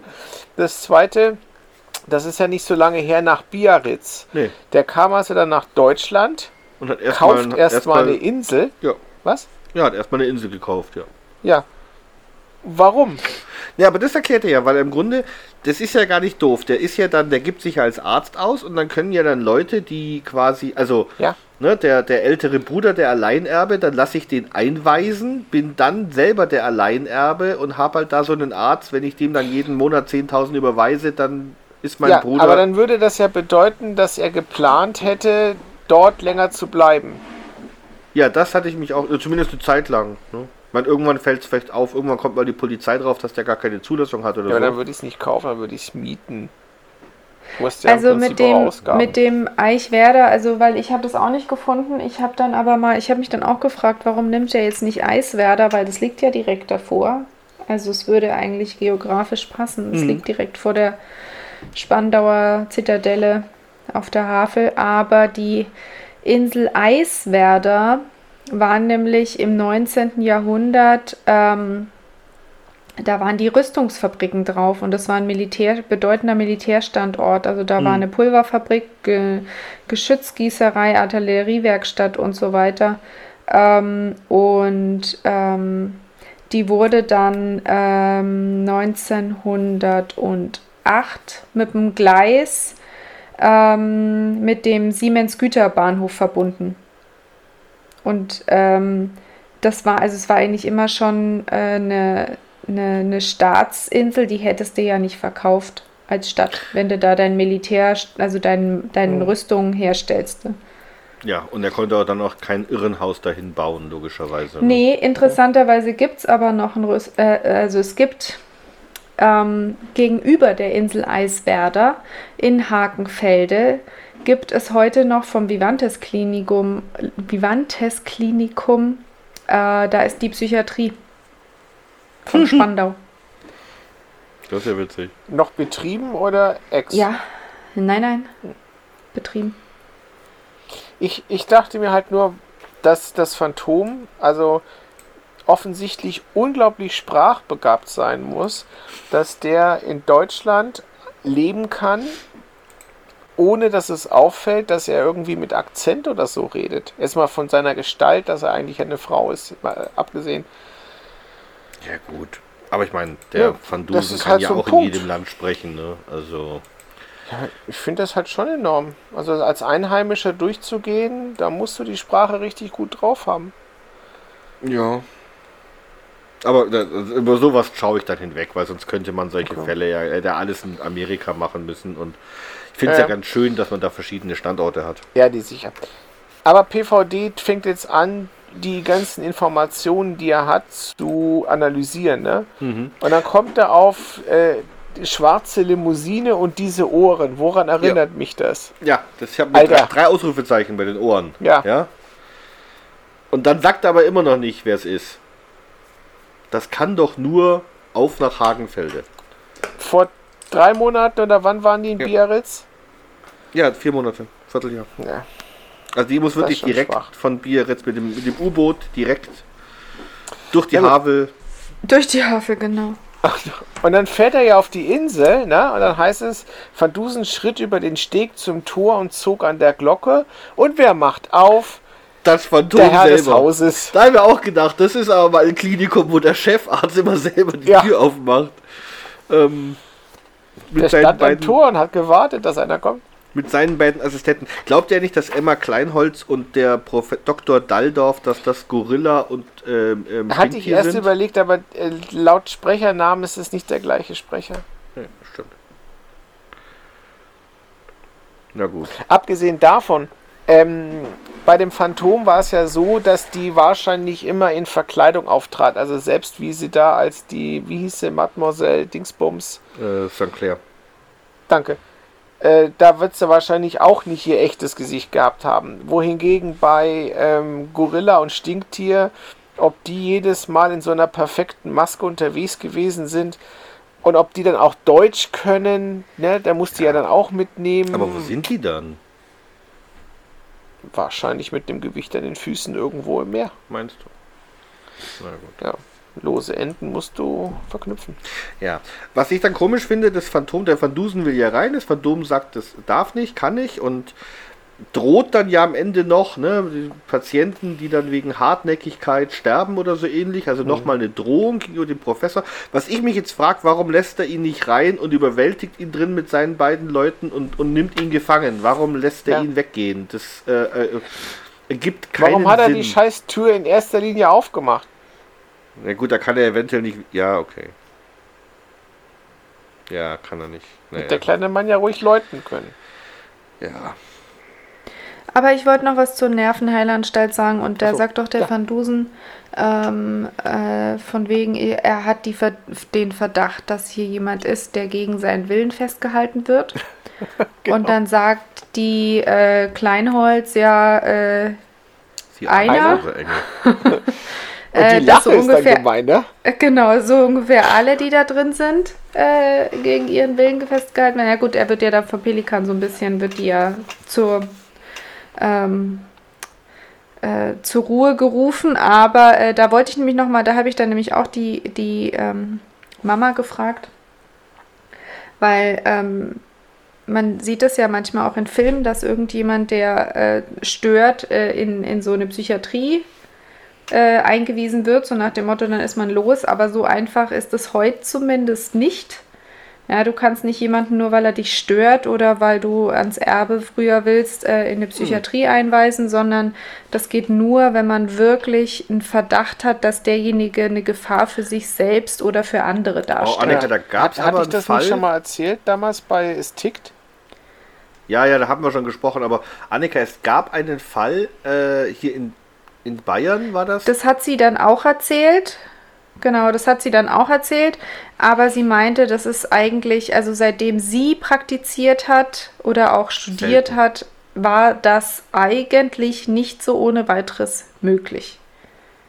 Nee, ich glaube, das war vielleicht damals noch ein bisschen einfacher, weil es, glaube ich, die, diese staatlichen Kontrollen in dem Sinn nicht gab, wo alles vernetzt war. Aber ähm, ja, ich glaube auch nicht, dass es so einfach möglich ist, irgendjemanden in die Irrenanstalt zu schicken. Ähm, Äh, 1900 bestimmt noch. Ja, also hier Diktatur. 1906 sind wir 1905 oder 1906. ja, Holger, in Diktatur 1904. hat man deutlich weniger Rechtsstaat. Das ist so.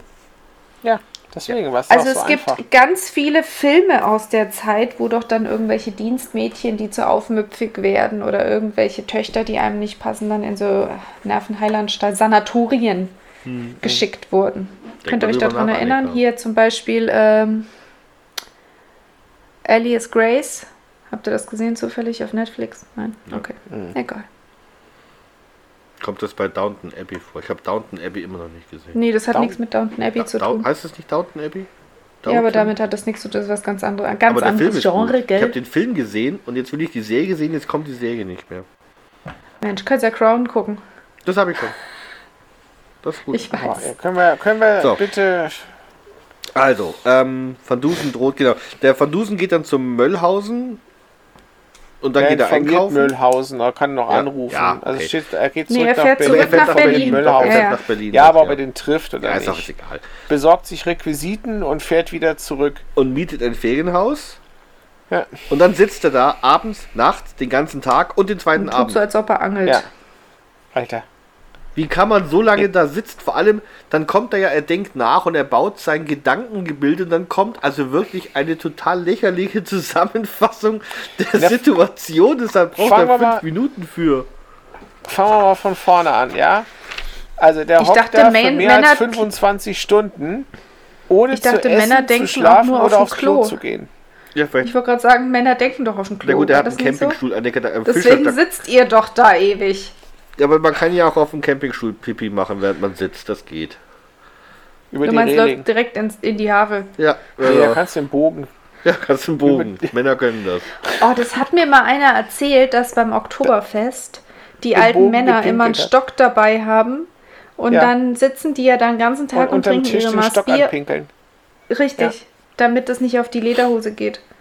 Ja. Ist das widerlich. Das ist aber, ich glaube ehrlich gesagt, das ist eine Urban Legend, weil Nee, das, ähm, das es gab auch mal das Gerücht, kann im Hofbräuhaus gäbe es im. Keller irgendwie Sägespäne am Boden, um das, aber das stimmt auch nicht. War das nicht im Hofbräuhaus? Ja, eben, sage ich doch, das stimmt hat er ja aber gerade nicht. gesagt.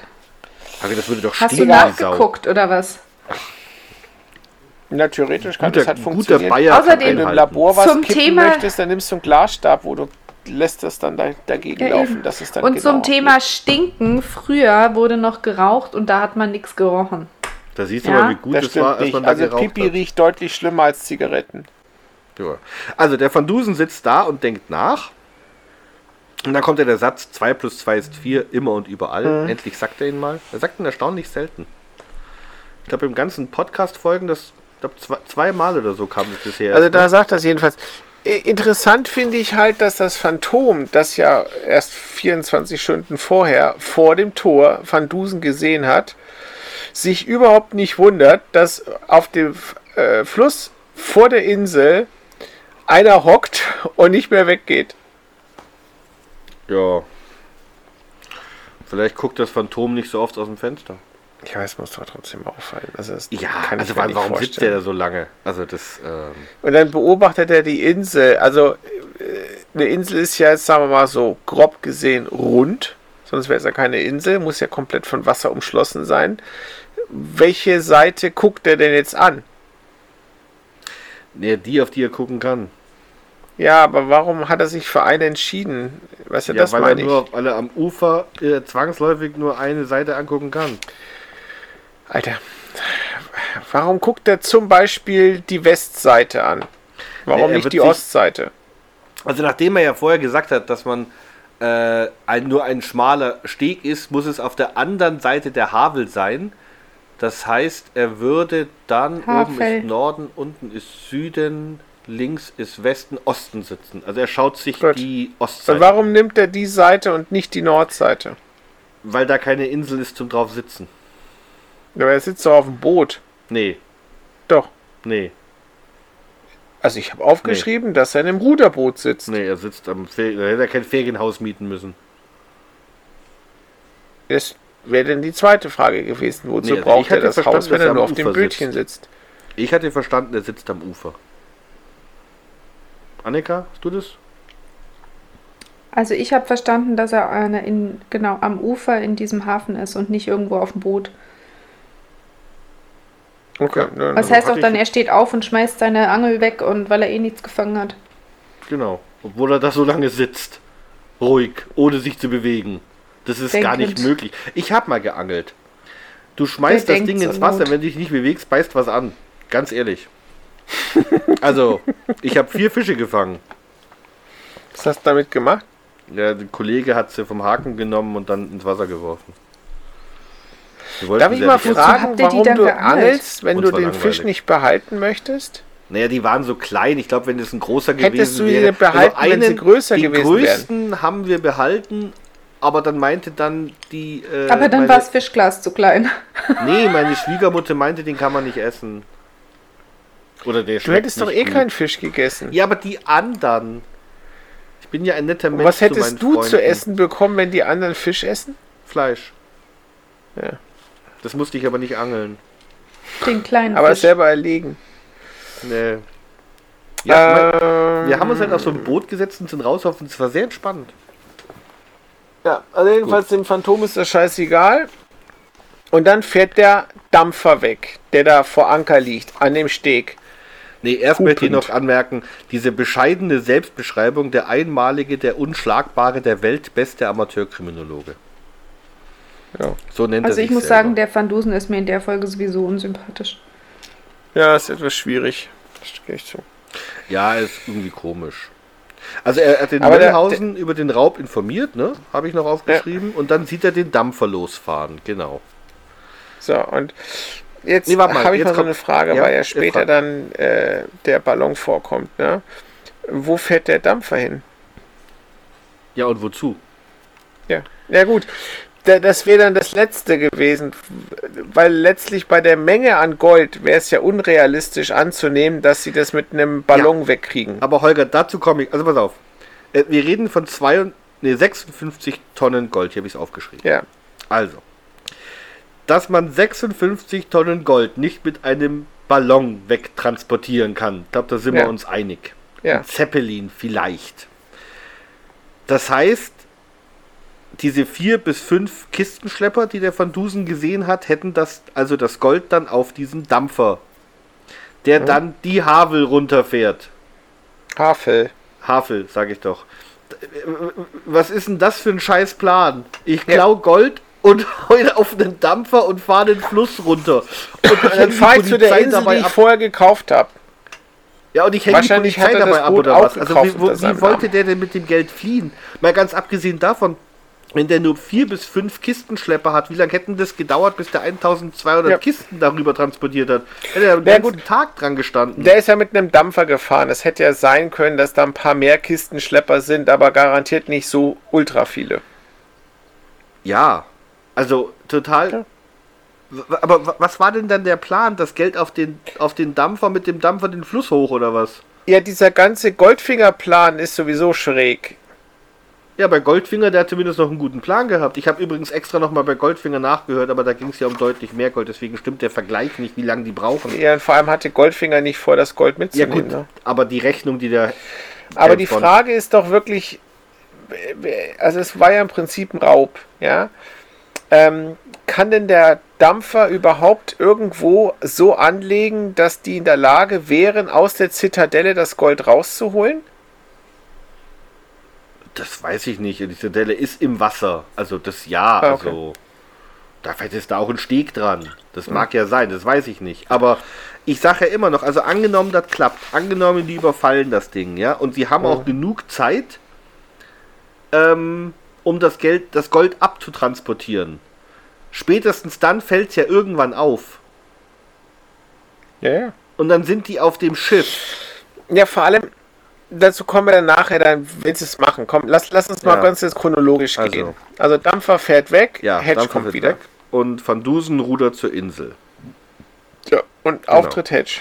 Und jetzt kommt äh, der, der Sprung zum Hedge und jetzt muss es einen Zeitsprung gegeben haben. Ne? Also der spricht ja. Ja. jetzt quasi, weil, also nicht im Moment, sondern die, die springen nochmal zurück und er erzählt, weil sonst gibt es zeitlich keinen Sinn. Ja. Annika, hast du Und dazu irgendwas? äh, er spricht mit der Kleinholz. Und das äh, Annika die ist die- unzufrieden Holger. mit dem Ton. Lass mal Annika, wenn sie was hat. Die Kleinholz dreht, äh, droht ihm mit Gummiknüppel, Elektroschockern oder Lobotomie und der Hedge weiß nicht, was eine Lobotomie ist. Weißt du Und? So, und ich habe nachgeguckt, was eine Lobotomie ist. Das ist eine neurochirurgische Operation, bei der die Nervenbahnen zwischen Thalamus und Frontallappen sowie Teile der grauen Substanz durchtrennt werden. Richtig. Klassisch. Genau. Ursprünglich zur Ja. Schmerzausschaltung. Ja, Genau. dann tut dir auch nichts mehr weh. Oder bei Psychosen, Depressionen und starker Unruhe. Und das hat man tatsächlich mit einem Messer gemacht früher. Finde ich total gruselig. Aber sag Tut mal, auf die, jeden die, Fall die, bestimmt saumäßig die Leute weh. waren doch dann wie Spargel, oder? Die konnten dann ja gar nichts mehr, oder? Nee, ähm, das, ich habe das mit Kati nur ultra kurz besprochen. Das war so beim Grillen so nebenher. Also, ähm, Lobotomien hat man damals durchgeführt. Ähm, es ist jetzt nicht so, dass du die dann zu so einem Zombie machst. Ich meine, das kann man theoretisch auch, je nachdem, welche Bereiche du absichtlich beschädigst. Ne? Aber so bei dieser Art von Operation, wie sie da beschrieben wird, beziehungsweise es gab ja dann, äh, dann später diese Freeman-Methode mit dem Eispickel. Äh, da ist es tatsächlich wohl so, dass du äh, diese Areale trennst und dass dann bestimmte Leiden scheinbar verbessert werden. Aber es ist wohl ganz gravierend, dass diese Leute sich in ihrem Persönlichkeitsbild ändern und so weiter. Also das sind keine willenlosen oder stummen Zombies, aber es sind auch nicht mehr die Leute, die sie vorher waren. Okay. Bei dieser. Eispickel-Methode übrigens, da haben die oberhalb der Augenhöhle mit einem kleinen Hammer einen Eispickel in den Schädel gehämmert. Finde ich total eklig. Ja. So, Ist in ähm, Deutschland übrigens seit den 70er Jahren verboten. Na Gott sei Dank. Komisch. Der, die, die, die Kleinholz sagt dem, dem Hedge ja noch was, ne? Dass, dass er, er sagt ihm, wo er ist, nämlich im Irrenhaus. Dass es ein großes Ding geben wird, und zwar bald. Ähm, und dass im Hospital einige reiche Menschen gegen ihren Willen sitzen wegen Zahlung von Verwandten. Ja. Warum sie ihm das alles sagt, weiß ich nicht. Ähm, Ja, vor allem, glaubst du, dass das da mehrere Leute sitzen? er sagt ja, er hört Leute schreien, also irgendjemand muss da noch gewesen sein. Ja. Und die Kleinholz hat doch auch, als der Van Dusen an der Tür geklingelt hat, gemeint, ähm, ähm, dass da wohl mehrere stimmt. wären, die da Ja, ja. eingesperrt sind. Und der Hedge liegt dann da in Zwangsjacke einen Tag und eine Nacht. Ja, das ist die Zeit, wo der Van Dusen angelt. Ja, und ich frage mich, ob er in der Zeit mal trinken gehen durfte und aufs Klo durfte und wie das dann mit der Zwangsjacke ging. Also Essen, ja, aber Klo, ich weiß nicht, wie pinkelst du, wenn du, weiß nicht, Ohne Halten. oder abschütteln. Also, Muss gut, er kann kann's hüpfen. Also, aber, ähm, ja, aber, also lag der dann da immer in Zwangsjacke offensichtlich. Das finde ich auch sehr spooky. Ja, liegen ist relativ, der kann ja auch sitzen. Das ist wohl so. Aber schlafen einem da nicht irgendwann die Arme ein?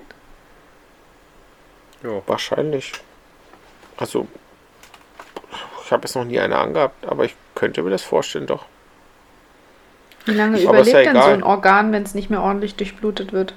Es wird ja Einschlafen durchblutet. ist doch, ja, aber Einschlafen ist doch eigentlich so ein Zeichen davon, dass äh, da zu wenig Blut drin ist. Nee, ich glaube, das, was wir als eingeschlafen kennen, ist eher ein abgeklemmter Nerv.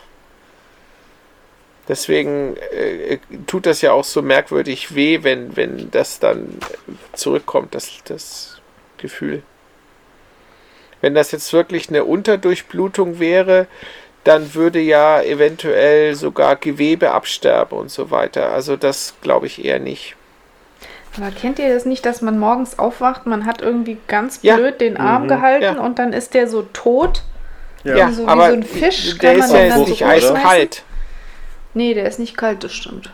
Das hatte ich auch mal, da habe ich irgendwie auf so einem Holzbrett meinen Arm dann und dann habe ich Genau. am Morgen wirklich den runterfallen lassen. Du spürst ja auch nichts, ne? Nee, du kannst ihn auch gar nicht richtig drauf. kontrollieren. Das ist wie, wie der Arm von einem Fremden. Aber Ja. das ist halt so, dass du ähm, zwar das Gefühl nicht mehr drin hast, aber ähm, es ist jetzt nicht eiskalt oder so. Und das müsste es Ja. ja sein, wenn die Durchblutung unterbrochen Aber es war ein wäre. unglaublich fieses Gefühl. Das werde ich noch nie in meinem Ja. Leben vergessen, wie sich Und- das angefühlt hat.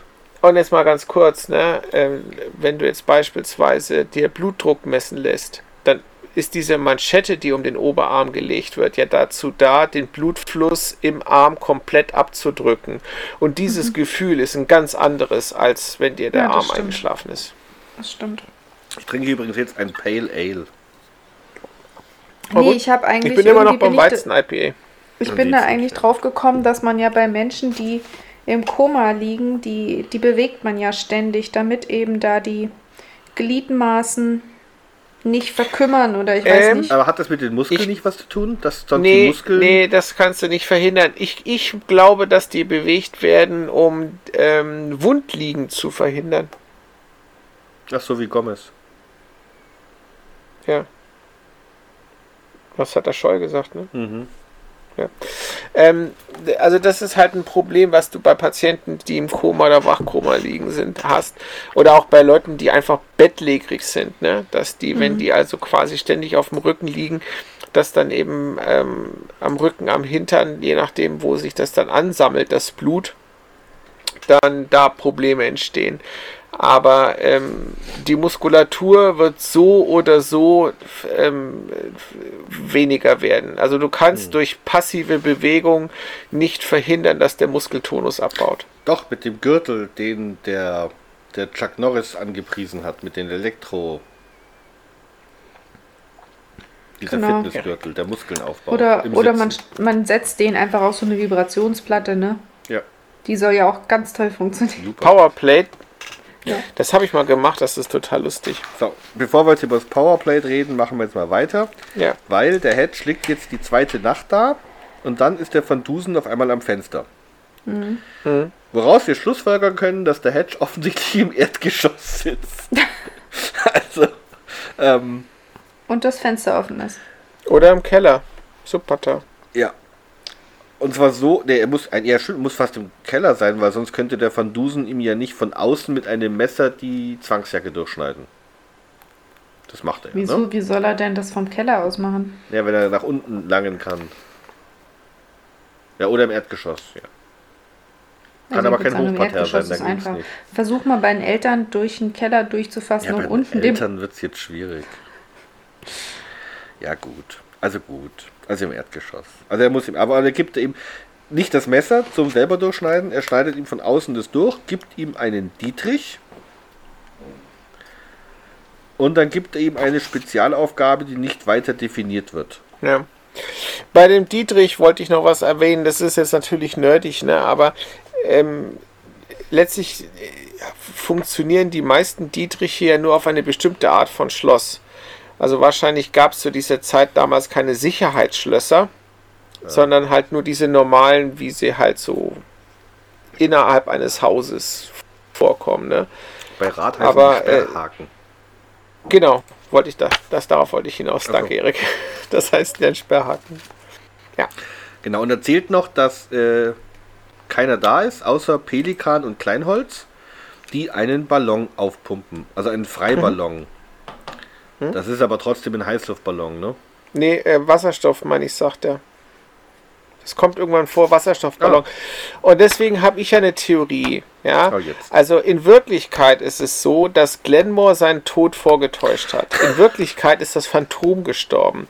Und Glenmore lebt jetzt als Phantom weiter, was erklärt, warum Van Dusen die Ohren nicht wiedererkannt hat. Weil die abgesprengt wurden. Nee, weil natürlich, ähm, weil, weil das ja zwei verschiedene Personen sind. Also einmal war Phantom Phantom und dann ist es Phantom, Ja, aber- aber Glenn- ist Glenmore. Glenmore Das war ja Wie ist der jetzt von so einem alten schottischen Typen zu einer ja, jungen Frau das ist doch geworden? irrelevant. Du weißt ja auch nicht, wie er von Biarritz nach Deutschland kam. Nee, vor allem, Verblüffend ist, ist er aber, denn- dass er es geschafft hat, dass seine Destille nach wie vor kein Whisky nach England exportiert. Doch, macht er doch jetzt. Macht sie das jetzt? Ja. Also am Ende, hat Hedge am Ende von der Folge Aber jedenfalls, gesagt, ich glaube, das ist Glenmore. ja, ich glaube, ich sollte den nächstgebende Was Witz nicht wieder hauen. Also ich habe mal was geguckt wegen diesem Freiballon. Also ein Kubikmeter Helium hebt ungefähr ein Kilo hoch. Ja. Aber er hat Wasserstoff. Also hebt der mehr? Glaube ich nicht. Und so ein Ballon hat 250 Kubikmeter, was ziemlich viel ist, muss ich sagen. Ja. Das heißt, der kann 250 Kilo hochheben. Ja. Das ist nicht also viel. etwa fünf Menschen. Oder vier große. Fünf Menschen wiegen die im Schnitt 50 Frauen, Kilo. Was Frauen wiegen Menschen? 50 Kilo. Das ist der Mensch. Annika, was wiegst du? Ja, das wird sie jetzt sagen im Podcast. Mehr als 50 Kilo. Gut, also dann vier Frauen wie Annika. Sau. Oder Ja. zwei wie du und ich. Ja. ja, ich alleine reich schon. So.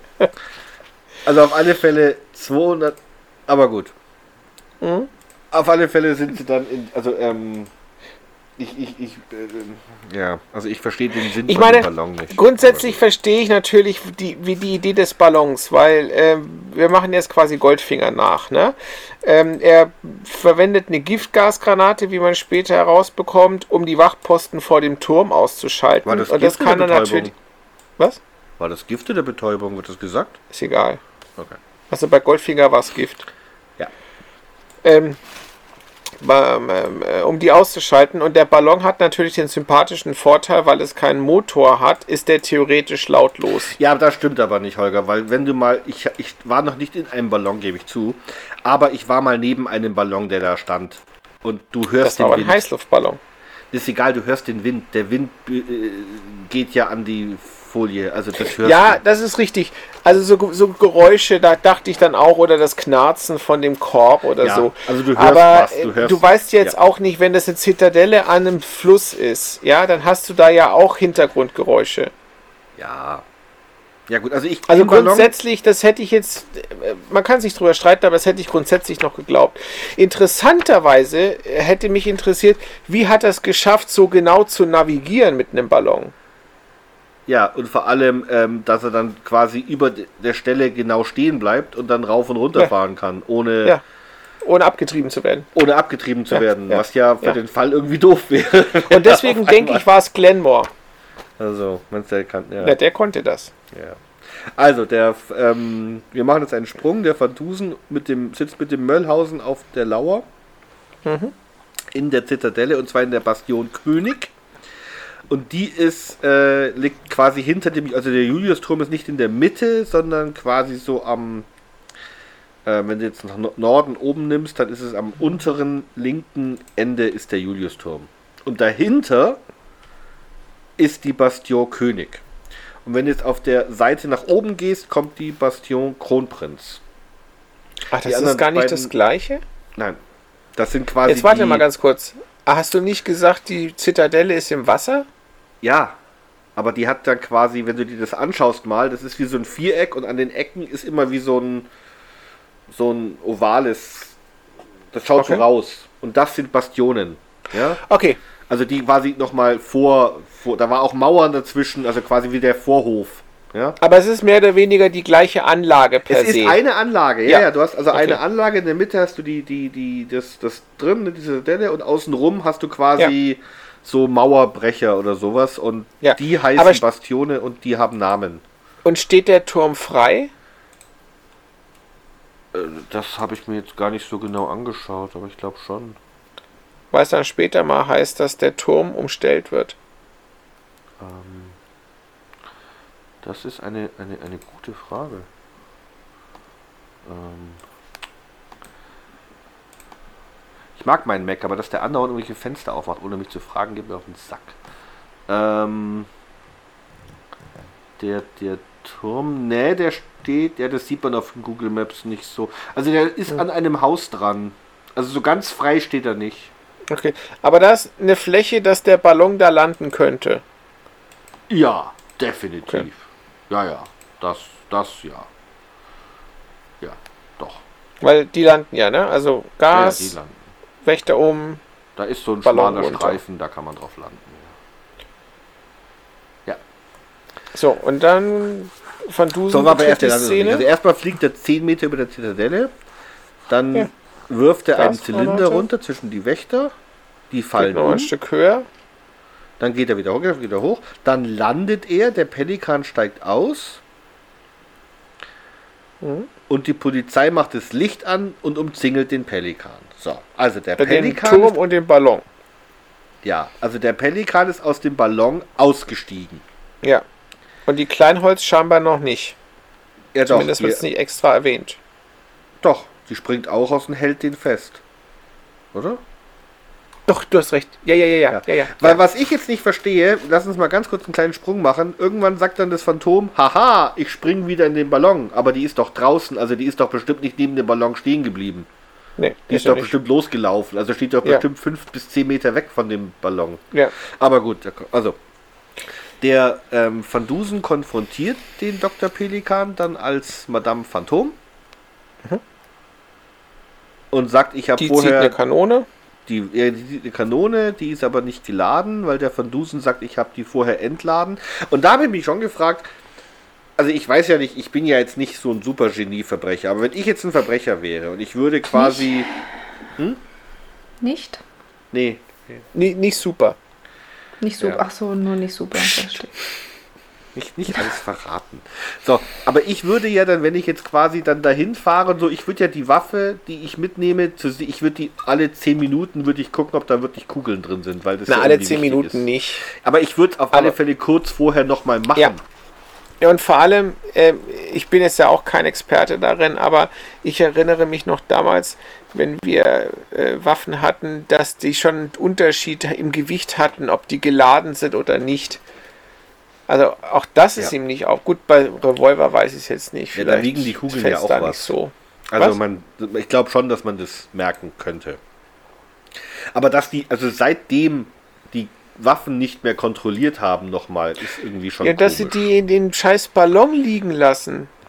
Ja, das kann ich mir auch noch vorstellen, vielleicht, dass du sie schon mal hintun, dass du sie dran hast, aber ich würde Ja, halt weil du dann die zur vergessen Sicherheit würdest, noch ne? wenn mal du zu einem Raubzug losfliegst, dann mitten in der Luft, ach scheiße, sag ich mal, Revolver unten auf dem Nachttisch liegen lassen. Ja, scheiße, muss ich nochmal zurück. Ja. Das müssen wir nochmal umdrehen. Genau. Okay, also dann das Phantom Mhm. lacht und fliegt mit dem Ballon davon. Genau. Möllhausen möchte schießen. Ja.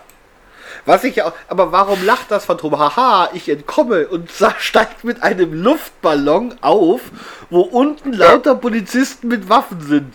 Für wie, In einem wasserstoffgefüllten Ballon. für wie der, also denkt die, dass da unten nur Sturmtruppen sind, die grundsätzlich immer daneben schießen oder was? Ja, oder die hatten nur Pfeil und Bogen oder so. Ja, selbst dann, Holger, selbst mit Pfeil Dann und hatten sie Bogen. nur spitze Stöcke. Ja, wahrscheinlich. Also, ich meine, Na, viel interessanter finde ich eigentlich das, was jetzt kommt, ne? Weil die steigen ja, auf und dann ruft er dem Hedge zu, er soll jetzt tätig werden. Der Hedge lag ja die ganze Zeit im Ballon, in einem Korb, ja? der nicht Ist so nicht aufgefallen? ist. Und Was? das fällt keinem auf, dass da einer unter einer Decke liegt. Ja, nicht nur, sondern der Van Dusen, der Arsch, lässt den Ballon erst noch ein ganzes Stück aufsteigen, bevor er sagt, so jetzt bitte Absturz. Ne? Anstatt dass er ihm das zuruft, wenn der Ballon unten ist und das Licht angeht, damit die gar nicht erst fliehen können, lässt er ihn erst noch mal aufsteigen und abstürzen. Ja, äh, äh, der, gut, der Möllhauser der von vornherein kaum steigt das Phantom auf. Erstmal du schießt auf den Ballon und durchlöcherst den, dass du sicher gehst, dass damit keiner mehr abhauen kann, dann ist ja auch gut. Ja. Ah, also, naja, gut. Aber jedenfalls also, diesen Dick-Move da, den Hedge da mit dem Korb abstürzen zu lassen, ist schon merkwürdig gut. Ja. Ja, der Ballon, genau, Ballon stürzt dann ab, was der sieht, und dann kommt wieder der große schwarze Vogel. Meine Notizen sind zu Ende übrigens. Ja, und dann kommt ja auch die wahnsinnige Auflösung, wo der Van Dusen sagt, ja, das Phantom konnte fliehen. Ja. Es sprang über die Mauer. Ja, insgesamt In ist sowieso die Burggraben. ganze Arie fehlt irgendwie, ne? Ja, genau. Das ist einer der. Ich, ist es nicht sogar der einzige Fall, wo die Arie fehlt? Zumindest der einzige, den ich gerade mich erinnere, aber ich habe nicht alle 80 so auswendig im Kopf. Aber das ist schon auffällig, dass er hat so eine ganz, ganz kleine Arie, so eine angearierte Arie, wo er das. Ja, aber die alle macht er doch alleine. Ja, Also, ja, ja, vielleicht ist er, vielleicht denkt er sich unter Genies, unterhalten wir uns mal. Hm. Ähm, also ich finde das Ende, also ich finde eigentlich alles gut bis zu diesem komplett kaputten Plan. Weißt du, wenn sie jetzt nicht den Reichsgoldschatz, sondern sagen würden, sie wollte die, Kön die, die Krone von Kaiser Wilhelm klauen, die man aus irgendwelchen Gründen jetzt gerade im Juliusturm unterbringt, weil das andere gerade renoviert wird, keine Ahnung. Und dann würde ich sagen, glaube ich noch, dass man mit so einem Ballon dahin und abhauen kann. Aber ich, ich- also der ganze Plan, 56 Tonnen Gold mit einem Dampfer über den Fluss zu klauen, halte ich für derartig dämlich. Das hatte ich fast vergessen. Ähm, es kommt überhaupt nichts raus, was mit den anderen in den Dampfer passiert. Ob die verhaftet werden, ob die abhauen können. Warum die Das nicht stimmt. da mal da waren. Also wenn der jetzt da die Gasgranate abschmeißt und landet, dann ist ja im Prinzip das Einzige, was er noch machen könnte, theoretisch die Tür aufmachen. Mehr kann er ja nicht. Und dann sind seine ganzen Helfer und Helfershelfern auch nicht da. Und wir reden von der Zitadelle voller Wachen. Das heißt, er hat ja jetzt nur die zwei Wachleute vor dem Turm ausgeschaltet. Was ist denn mit dem Rest? Ja, da ist jetzt die Frage, ich weiß halt nicht, ob normalerweise immer so, jetzt sind so viele Wachen da, weil der Hedge, weil die ja die gewarnt haben. Zwei Ähm, Leute. Ja, ich glaube auch, dass es sonst mehr als zwei Leute sein müssten, die den Ja, Schatz da ja. bewachen. Es ist Also- ja eine militärische Festung. Ja, ich finde zwei Leute als Wächter auch ein bisschen wenig. Ne, zwei Leute vor dem Turm. Die Ja, Frage ist natürlich, wie viel wären am Tor oder auf den Zinnen gewesen. Ja, aber Also wenn es eine militärische Einrichtung ist, wo sie den Reichkriegsschatz haben, dann ist da garantiert auch irgendwo ein kleines Bataillon oder so, das sich abwechselt, um da Wache zu stehen. ja, natürlich. Das heißt, ein Ja, kleines. aber was hatten sie denn gedacht, wie sie da die ganzen Kisten mit ihren fünf Hansel raustragen? Die sind ja die ganze Nacht nur am Marschieren mit den ganzen Dingern. Ja, eben, sag ich doch. Das ergibt schon mal alles keinen Sinn. Also, Nee. aber der ganze Plan, selbst wenn sie das schaffen würden, ich meine, dann sind sie auf einem verdammten Fluss. Ich habe noch nie gehört, dass es eine Verfolgungsjagd auf dem Fluss gab, wo der eine Nee. abhauen konnte, weil ich weiß irgendwo, wo er hingeht. Naja gut, ne, nehmen wir mal an, die hätten es jetzt fertig gebracht, das Gold rauszuschaffen Ja. und nur diese zwei Wachen ausschalten zu müssen Ja. und sonst kriegt keiner mit, dass die da waren. Ja. Dann könnten die theoretisch über den Fluss abhauen, weil ja, auch keiner weiß, dass gerade einer Ja, abhaut. Holger, jetzt Moment also gibt es auch keine Verfolgungsjagd. Also, Moment mal, wir reden von 100, von 56 Tonnen, von 1200 Kisten. Sagen Mhm. wir mal, die hat 10 Leute gehabt insgesamt zum Tragen, weil sie auch mitträgt, ja? Ja. Dann muss und jeder immer nur 100 zwei Leute pro Kiste. Ja, vielleicht kann ja auch einer eine alleine tragen. Die wiegen 87 Pfund, das sind 40 Kilo. Gut, das ist schon schwer, aber okay. Ja? Hm. Das heißt, es muss einer 120 Kisten tragen. Hm. Der, also, und je nach Strecke, die, die er da brauchen laufen da muss, aus dem Turm runter, raus, zum die brauchen Dampfer, da doch bestimmt zurück. 8, 8, 9 Stunden dafür. Ja. So. Das heißt, selbst wenn da nachts nur wenig sind, irgendwann ist ja wieder Tag. Da muss ja mal irgendwann eine Wachablösung kommen. Die ist längst vorher. Du hast Ja, aber- keinen ja, Soldaten, selbst- der da irgendwie länger wenn- als zwei Stunden irgendwo rumsteht. Okay, aber selbst wenn das damals anders war, dass die hatten Strafdienst, die haben den Oberst nicht reingelassen, da mussten sie acht Stunden am Stück stehen. Aber selbst dann, aber selbst die schaffen das innerhalb des Wachwechsels all das Gold rauszutragen, ja? Und dann fahren sie weg. Dann kommen aber irgendwann ja die anderen. Und die kriegen das ja dann irgendwie mit. Das, hey, schau mal, da liegen zwei, die Tür ist offen, Gold ist weg, doof. Und schlagen Alarm. Da, dann, dann können die ja nicht weit weg sein mit ihrem Scheißschiff. Und ich meine, es ist ein Fluss. Wo willst du hin? Ja, Fluss auf oder Fluss ab. Ja, super. Da ist auch schwierig für die Polizei. Da, da sitzen die bestimmt dann im Alex und überlegen sich, Mensch, Ja, dann fahren sie zu der Insel vom Pelikan, klingeln, der macht selber die Tür auf und sagt, hier ist nichts. Und dann glauben Ja. sie es und gehen weiter. das kann natürlich auch sein. Ja, also das ist, wie gesagt, nachdem das mit dem Dampfer dann später gar nicht mehr vorkam, habe ich mir jetzt da auch nicht so groß den Kopf drum zerbrochen. Ich fand es halt wirklich lustig, dass da so viele Goldfinger-Parallelen waren. Nur bei Goldfinger hat er das Problem ja umschifft, dass er von vornherein gar nicht vorhatte, das Gold zu entfernen. Aber hier wäre es ja the- theoretisch der Fall gewesen, dass die vorhatten, das zu stehlen. Ja. Und dafür war der Plan schon erstaunlich schlecht. Für ein Verbrechergenie. Ja? Ja. Gut, man muss natürlich auch noch sagen, das habe ich total vergessen, ähm, das ist ja jetzt nicht seine Spezialdisziplin. Weil wir wissen ja, ne, Lupin Phantom mordet. stiehlt, Phantom mordet. Ich weiß, man hätte, hätte Phantom Lupin entführen müssen, damit der.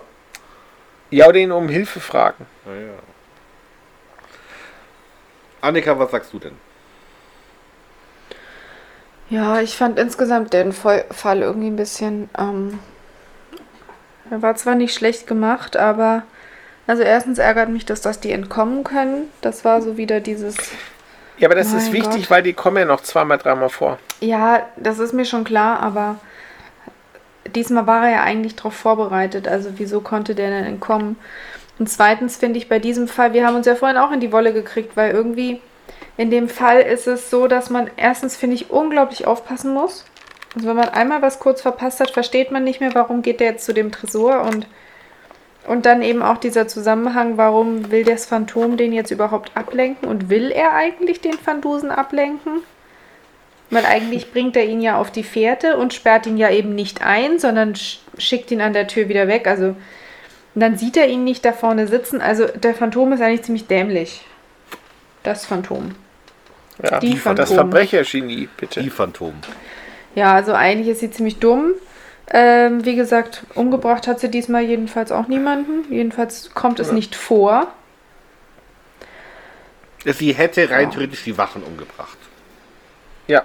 Gesetzt also den Fall, immer vorausgesetzt, dass ja, es gut. Giftgas war. Ich meine, das kam da irgendwo vor, dass er die, das Giftgas entfernt hat, aber vielleicht hat er auch ja, gesagt, die Gasgranate, dass er die das Dinger, weiß ich nicht mehr. Genau, dass er die Giftgas-Dinger äh, unschädlich gemacht den Zünder irgendwie.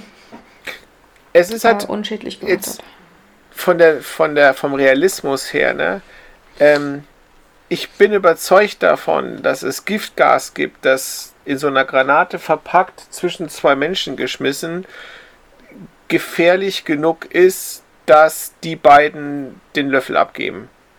Ja, ich klar. bin nicht sicher, ob es ein Narkosemittel gäbe, was einen ähnlich effektiven Dingens hätte. Ja gut, aber wenn du jetzt sagen wir mal in diesem Giftgaszylinder noch irgendeine Sprühvorrichtung hast, dass das wirklich also nicht nur entweicht, sondern rausgesprüht wird. Ja, muss ja, aber das ja Ding ist doch folgendermaßen, die stehen ja im Freien. Und Gas ja. bewegt sich ja der Definition nach in alle Richtungen gleichzeitig. Ja, außer du hast eben so ein Sprühding, das es in eine Richtung raussprüht. Ja, aber dann sprüht es ja zwischen den beiden nach oben. Oder wenn das Ding ins Scheiße fällt, nach unten. Ja. Also wenn, dann müsstest du ja mehr oder weniger so eine Art Glocke über die beiden aufbauen, damit die in einer geschwängerten Atmosphäre stehen und keine Chance haben, als das Agens einzuatmen. Und da glaube ich halt, ist ein Narkosemittel nicht geeignet für. Ja, also ich gehe jetzt auch mal davon aus, dass es wahrscheinlich Giftgas, aber es ist ja irrelevant. Also, ähm,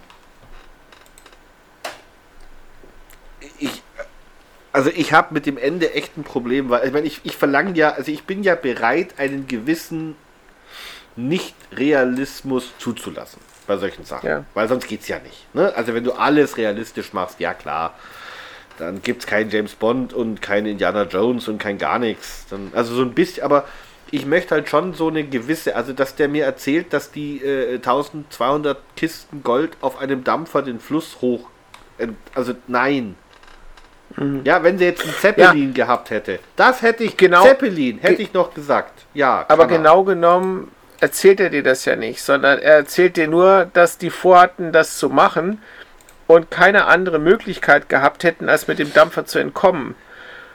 Aber ob sie es geschafft hätten, weiß man nicht.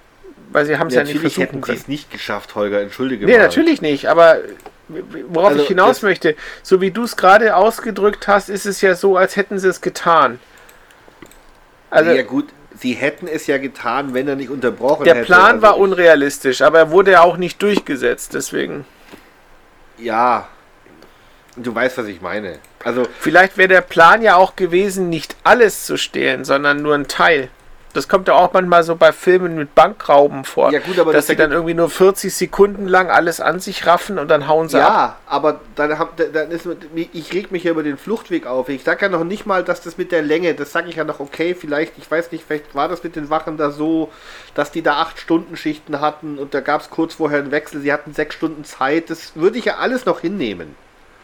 Ja, aber den Fluchtweg nehme ich ihm nicht ab. Und das ist halt das, wo ich sage, das ist ja das, was so spannend. Warum fanden wir Oceans 11 so geil im Kino? Ja, weil die nicht nur eine coole Idee hatten, da einzubrechen, sondern auch eine unfassbar geile Idee, wie sie wieder rauskommen. Ja, wobei, wenn wir den Film so zerlegen würden, wie die Podcasts, äh, die, die äh, Hörspiele, dann. Gut, andere. Ja, ich sag ja, ein gewisses Maß unrealistisch lasse ich mir ja noch mhm. zugestehen. Ein gewisses Maß. Aber ich finde, ja. das ist einfach zu viel. Also. Annika. Das, äh, ja. Ich will nichts sagen. Aber wir könnten mal in die Bewertung kommen. Wir könnten mal überlegen, ob wir jetzt andere Bewertungen ja. haben als vorher. Holger, willst du wieder anfangen? Ja, ja, also ich gehe von 5 runter auf 4. Also ich mag die Geschichte grundsätzlich immer noch. Ne? Also ich finde das schon ziemlich cool, so mit dieser Sherlock Holmes-Anleihe und ähm, mit, mit, mit dieser Goldfinger-Idee dass sie halt dann so dilettantisch rüberkommt. Ich weiß ja nicht, was der Koser sich ursprünglich vorgestellt hat, als er die Geschichte schrieb. Aber so wie sie jetzt uns präsentiert wird, wenn wir sie uns anhören, sind da schon so ein paar Punkte, wo man sagen würde, bitte, das hätte ich gerne nochmal erklärt. Und das passiert halt nicht. Also du hast hinterher, so wie wir es jetzt festgestellt haben, keine Arie und mehr Fragen als Antworten. Und das zieht das Gesamtbild natürlich runter. Grundsätzlich gefällt es mir, dass das Phantom dabei ist und dass der halt so einen großartigen Plan hat, der da so dahinter steckt und nicht einfach nur, wir bringen X um, weil Y das gerne möchte oder so. Okay, also vier. Aber ne, mehr als eine 4 kannst du dafür nicht geben. Das ist schon. Gut. Annika, was sagst du? Ja, also ich gehe von meinen sieben Punkten auch runter. Irgendwie äh, ein bisschen unbefriedigend das Ende. Ähm, und wie gesagt, ich finde, man muss bei der Geschichte wahnsinnig aufpassen und kommt irgendwie trotzdem nicht so richtig klar, wie jetzt genau die Zusammenhänge sind. Es wird ähm, dann auch, es kommt ein Geheimauftrag und man weiß bis zum Schluss nicht so richtig, was der Geheimauftrag ist und dass der Hedge da jetzt unten in dem Korb drin liegt. Da ist ja dann auch die Frage, merken die das nicht? Also, ähm, ja, ich würde eher auf, also ich finde grundsätzlich kann man sich die gut anhören. Ähm, und was ich auch ganz schön finde, sind diese ganzen äh, Hintergrundgeräusche, die so eingebracht werden. Also einmal zum Beispiel, wo der auf die Insel kommt, wo man dann so viel Vogelgezwitscher hört. Das finde ich total toll. Ähm, oder auch, wo der auf der Straße die Leute, den Pagen da, äh, Portier befragt und man hört im Hintergrund Leute reden und laufen und man hat das Gefühl, die stehen wirklich auf der, auf der Straße. Das finde ich toll gemacht. Also von dem her fünf Punkte. Ja, ähm, das gehen wir alle ein Stück runter. Eigentlich, ja doch, ich gehe auch noch einen runter, weil von 6 auch auf 5, weil ich äh, im Nachhinein nochmal, wo du es gerade nochmal mit dem mit den Sherlock Holmes betont hast, Holger, ist mir gerade aufgefallen, dass ich das eigentlich relativ schwach finde. Das ist also angebracht und das ist dann so schnell vorbei. Also das ist dann auch nichts, was dich das ganze, die ganze Hörspiel über mitverfolgt als Hörer, sondern das kommt, poppt auf und ist sofort wieder weg und wird auch nie wieder erwähnt und hat auch keine Auswirkungen. Also irgendwie äh, bauschen sie was auf, was dann wirklich wie eine Luft, wie eine Seifenblase zerplatzt mittendrin. Und ich finde, da wäre hätte ich, wenn sie das irgendwie mitgezogen hätten, dass er das irgendwie offiziell verfolgt und das Phantom zu täuschen, mhm. aber eigentlich das gar nicht macht, hätte ich das irgendwie besser gefunden. Also ich finde, es hat gute Ansätze. Produktionstechnisch stimme ich Annika zu, es ist super gemacht. Ähm, und wie gesagt, bis auf, also ich finde den Plan von dem Phantom halt äh, sind so ein paar Punkte drin, wo man eventuell durch einen Kniff, weil eben jetzt, man will nicht den ganzen Goldschatz klauen, sondern eben nur die Kronjuwelen oder sonst irgendwas, dann wäre es ja wiederum möglich gewesen mit einem Ballon oder wegen mir hätten sie dann stattdessen äh, einen Zeppelin äh, genommen, dann wäre es ja auch wieder realistischer geworden. Ähm, wobei den hört man, ne? Mhm. Ja, also ich habe mir nur aufgeschrieben vorher mit dem, mit dem Giftgras und dem Landen, was macht er eigentlich bei Gegenwind? Ähm, also die, äh, ja, ich gehe auch auf 5 runter. Aber ich, ich muss sagen, ich glaube, ich frage mich manchmal, warum ich manche Folgen nicht so oft höre mich schreckt der Titel ab. Ähm, was? Ja, ich weiß auch nicht. Ich glaube, dieses die, der Titel, weil mich der Titel immer so an äh, auf der Hintertreppe erinnert hat. Mich nicht. Und irgendwie macht mich die nicht so an, die Folge. Ich würde noch mal kurz was zu der Holmes-Sache sagen. Also ich glaube, dass, warum mir das gefiel, das war, dass der quasi ein Szenario aufbaut und ich als Hörer, insbesondere wenn man es das, das erste Mal hört, danach natürlich nicht mehr so, sagt, das kenne ich. Das Szenario kenne ich. Ich ziehe quasi einen Schluss, bevor Van Dusen den Schluss zieht und mir recht gibt. Das ist halt ein sehr befriedigendes Gefühl. Das ist so, wie wenn du einen Film anguckst und du sagst, der da hinten, den kenne ich, aber ich kann ihn gerade nicht einordnen. Ja, und auf einmal macht es einen Schnackler und du sagst, ach richtig, das war der Typ, der bei Hast du nicht gesehen, dann Galactica da dabei irritiert stand ist, oder so. weil bei dem, bei dem äh, äh, Sherlock Holmes war es ja eben nicht so Unmengen Blut, sondern nur so ein bisschen Blut. Ja, das ist alles richtig, aber das Szenario ist ja im Prinzip entlehnt. Das ist ja wie bei Sherlock auch, dass die ja Originalgeschichten nehmen und dann ein bisschen verändern, dass es noch nah genug dran ist, dass der Holmes-Fan das wiedererkennt. Und für den Nicht-Holmes-Fan ist es halt eine Geschichte, die an sich interessant ist, dass man sie sich anguckt. Und hier war es ja auch so, du hast also quasi was präsentiert, ohne dass du das vorher wusstest, sondern du hast einfach als, als Zuhörer, wenn du Holmes kanntest, die, äh, äh, die Parallele hergestellt. Und dann Ja. wurde die bestätigt. Das Ja. ist halt ein schönes Gefühl, dass du sagen kannst, jawohl, wusste ich. So wie wenn du eine Quiz-Sendung anguckst und du kannst die Frage beantworten vor dem Kandidaten im Studio. Ja, stimme ich dir zu. Ich sag nur, ich hätte es jetzt halt schöner gefunden, wenn sie das irgendwie weitergemacht hätten und nicht das so, so super schnell äh, einfach ad acta äh, geschoben wird. Äh, wo man Also sie hätten, sie hätten die Geschichte deutlich besser retten können, wenn sie ein bisschen mehr auf den Plan eingegangen wären, in, in Form der Arie beispielsweise, wo sie dann eben beispielsweise sagt dann, okay, wir hatten den Einbruch und dann ist das passiert und deswegen haben sie das gemacht, damit jenes ist. Und das fällt ja alles weg. Ja, das macht er so verstückelt, ne? Also er macht ein bisschen Ja, aber das ist auch nicht dem Hedge.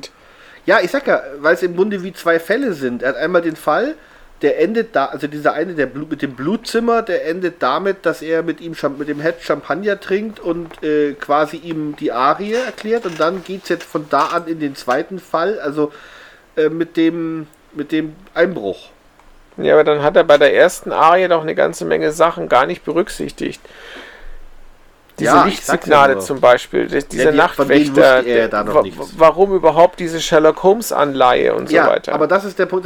Nee, das sagt er. Warum die Anleihe? Die haben da irgendwas aufgebaut. Die brauchten ganz schnell eine Inspiration, haben sich an den Holmes erinnert und haben sich gedacht, wunderbar, das nehmen wir. Das ist ein schwieriger Fall. Von den Lichtsignalen wusste der Van Dusen zu dem Zeitpunkt ja noch gar nichts. Also ich finde, bei dem muss man wirklich auf die Zeitlinie achten. Wann ist was passiert, weil die. ja, aber er hat auch die Lichtsignale in keiner Weise später erklärt und gesagt, warum es die gab. Ja, nee. Wird Also erwähnt. macht jetzt überhaupt keinen Sinn. Da ist ein Einbrecher und der hat die Information, weil er den Tresor aufbekommen hat. Und was macht der Morst, der jetzt die Information Ja, rüber oder was? Ma Ma Morse, der Einbrecher auch, also das weiß man ja gar nicht, ob der zurückschickt, Ja, aber das- warum das schickt der überhaupt. Lichtsignale? Also, hey, vielleicht Anfeuerung, hey, du machst das super, klasse. Ähm, Bleibt dran.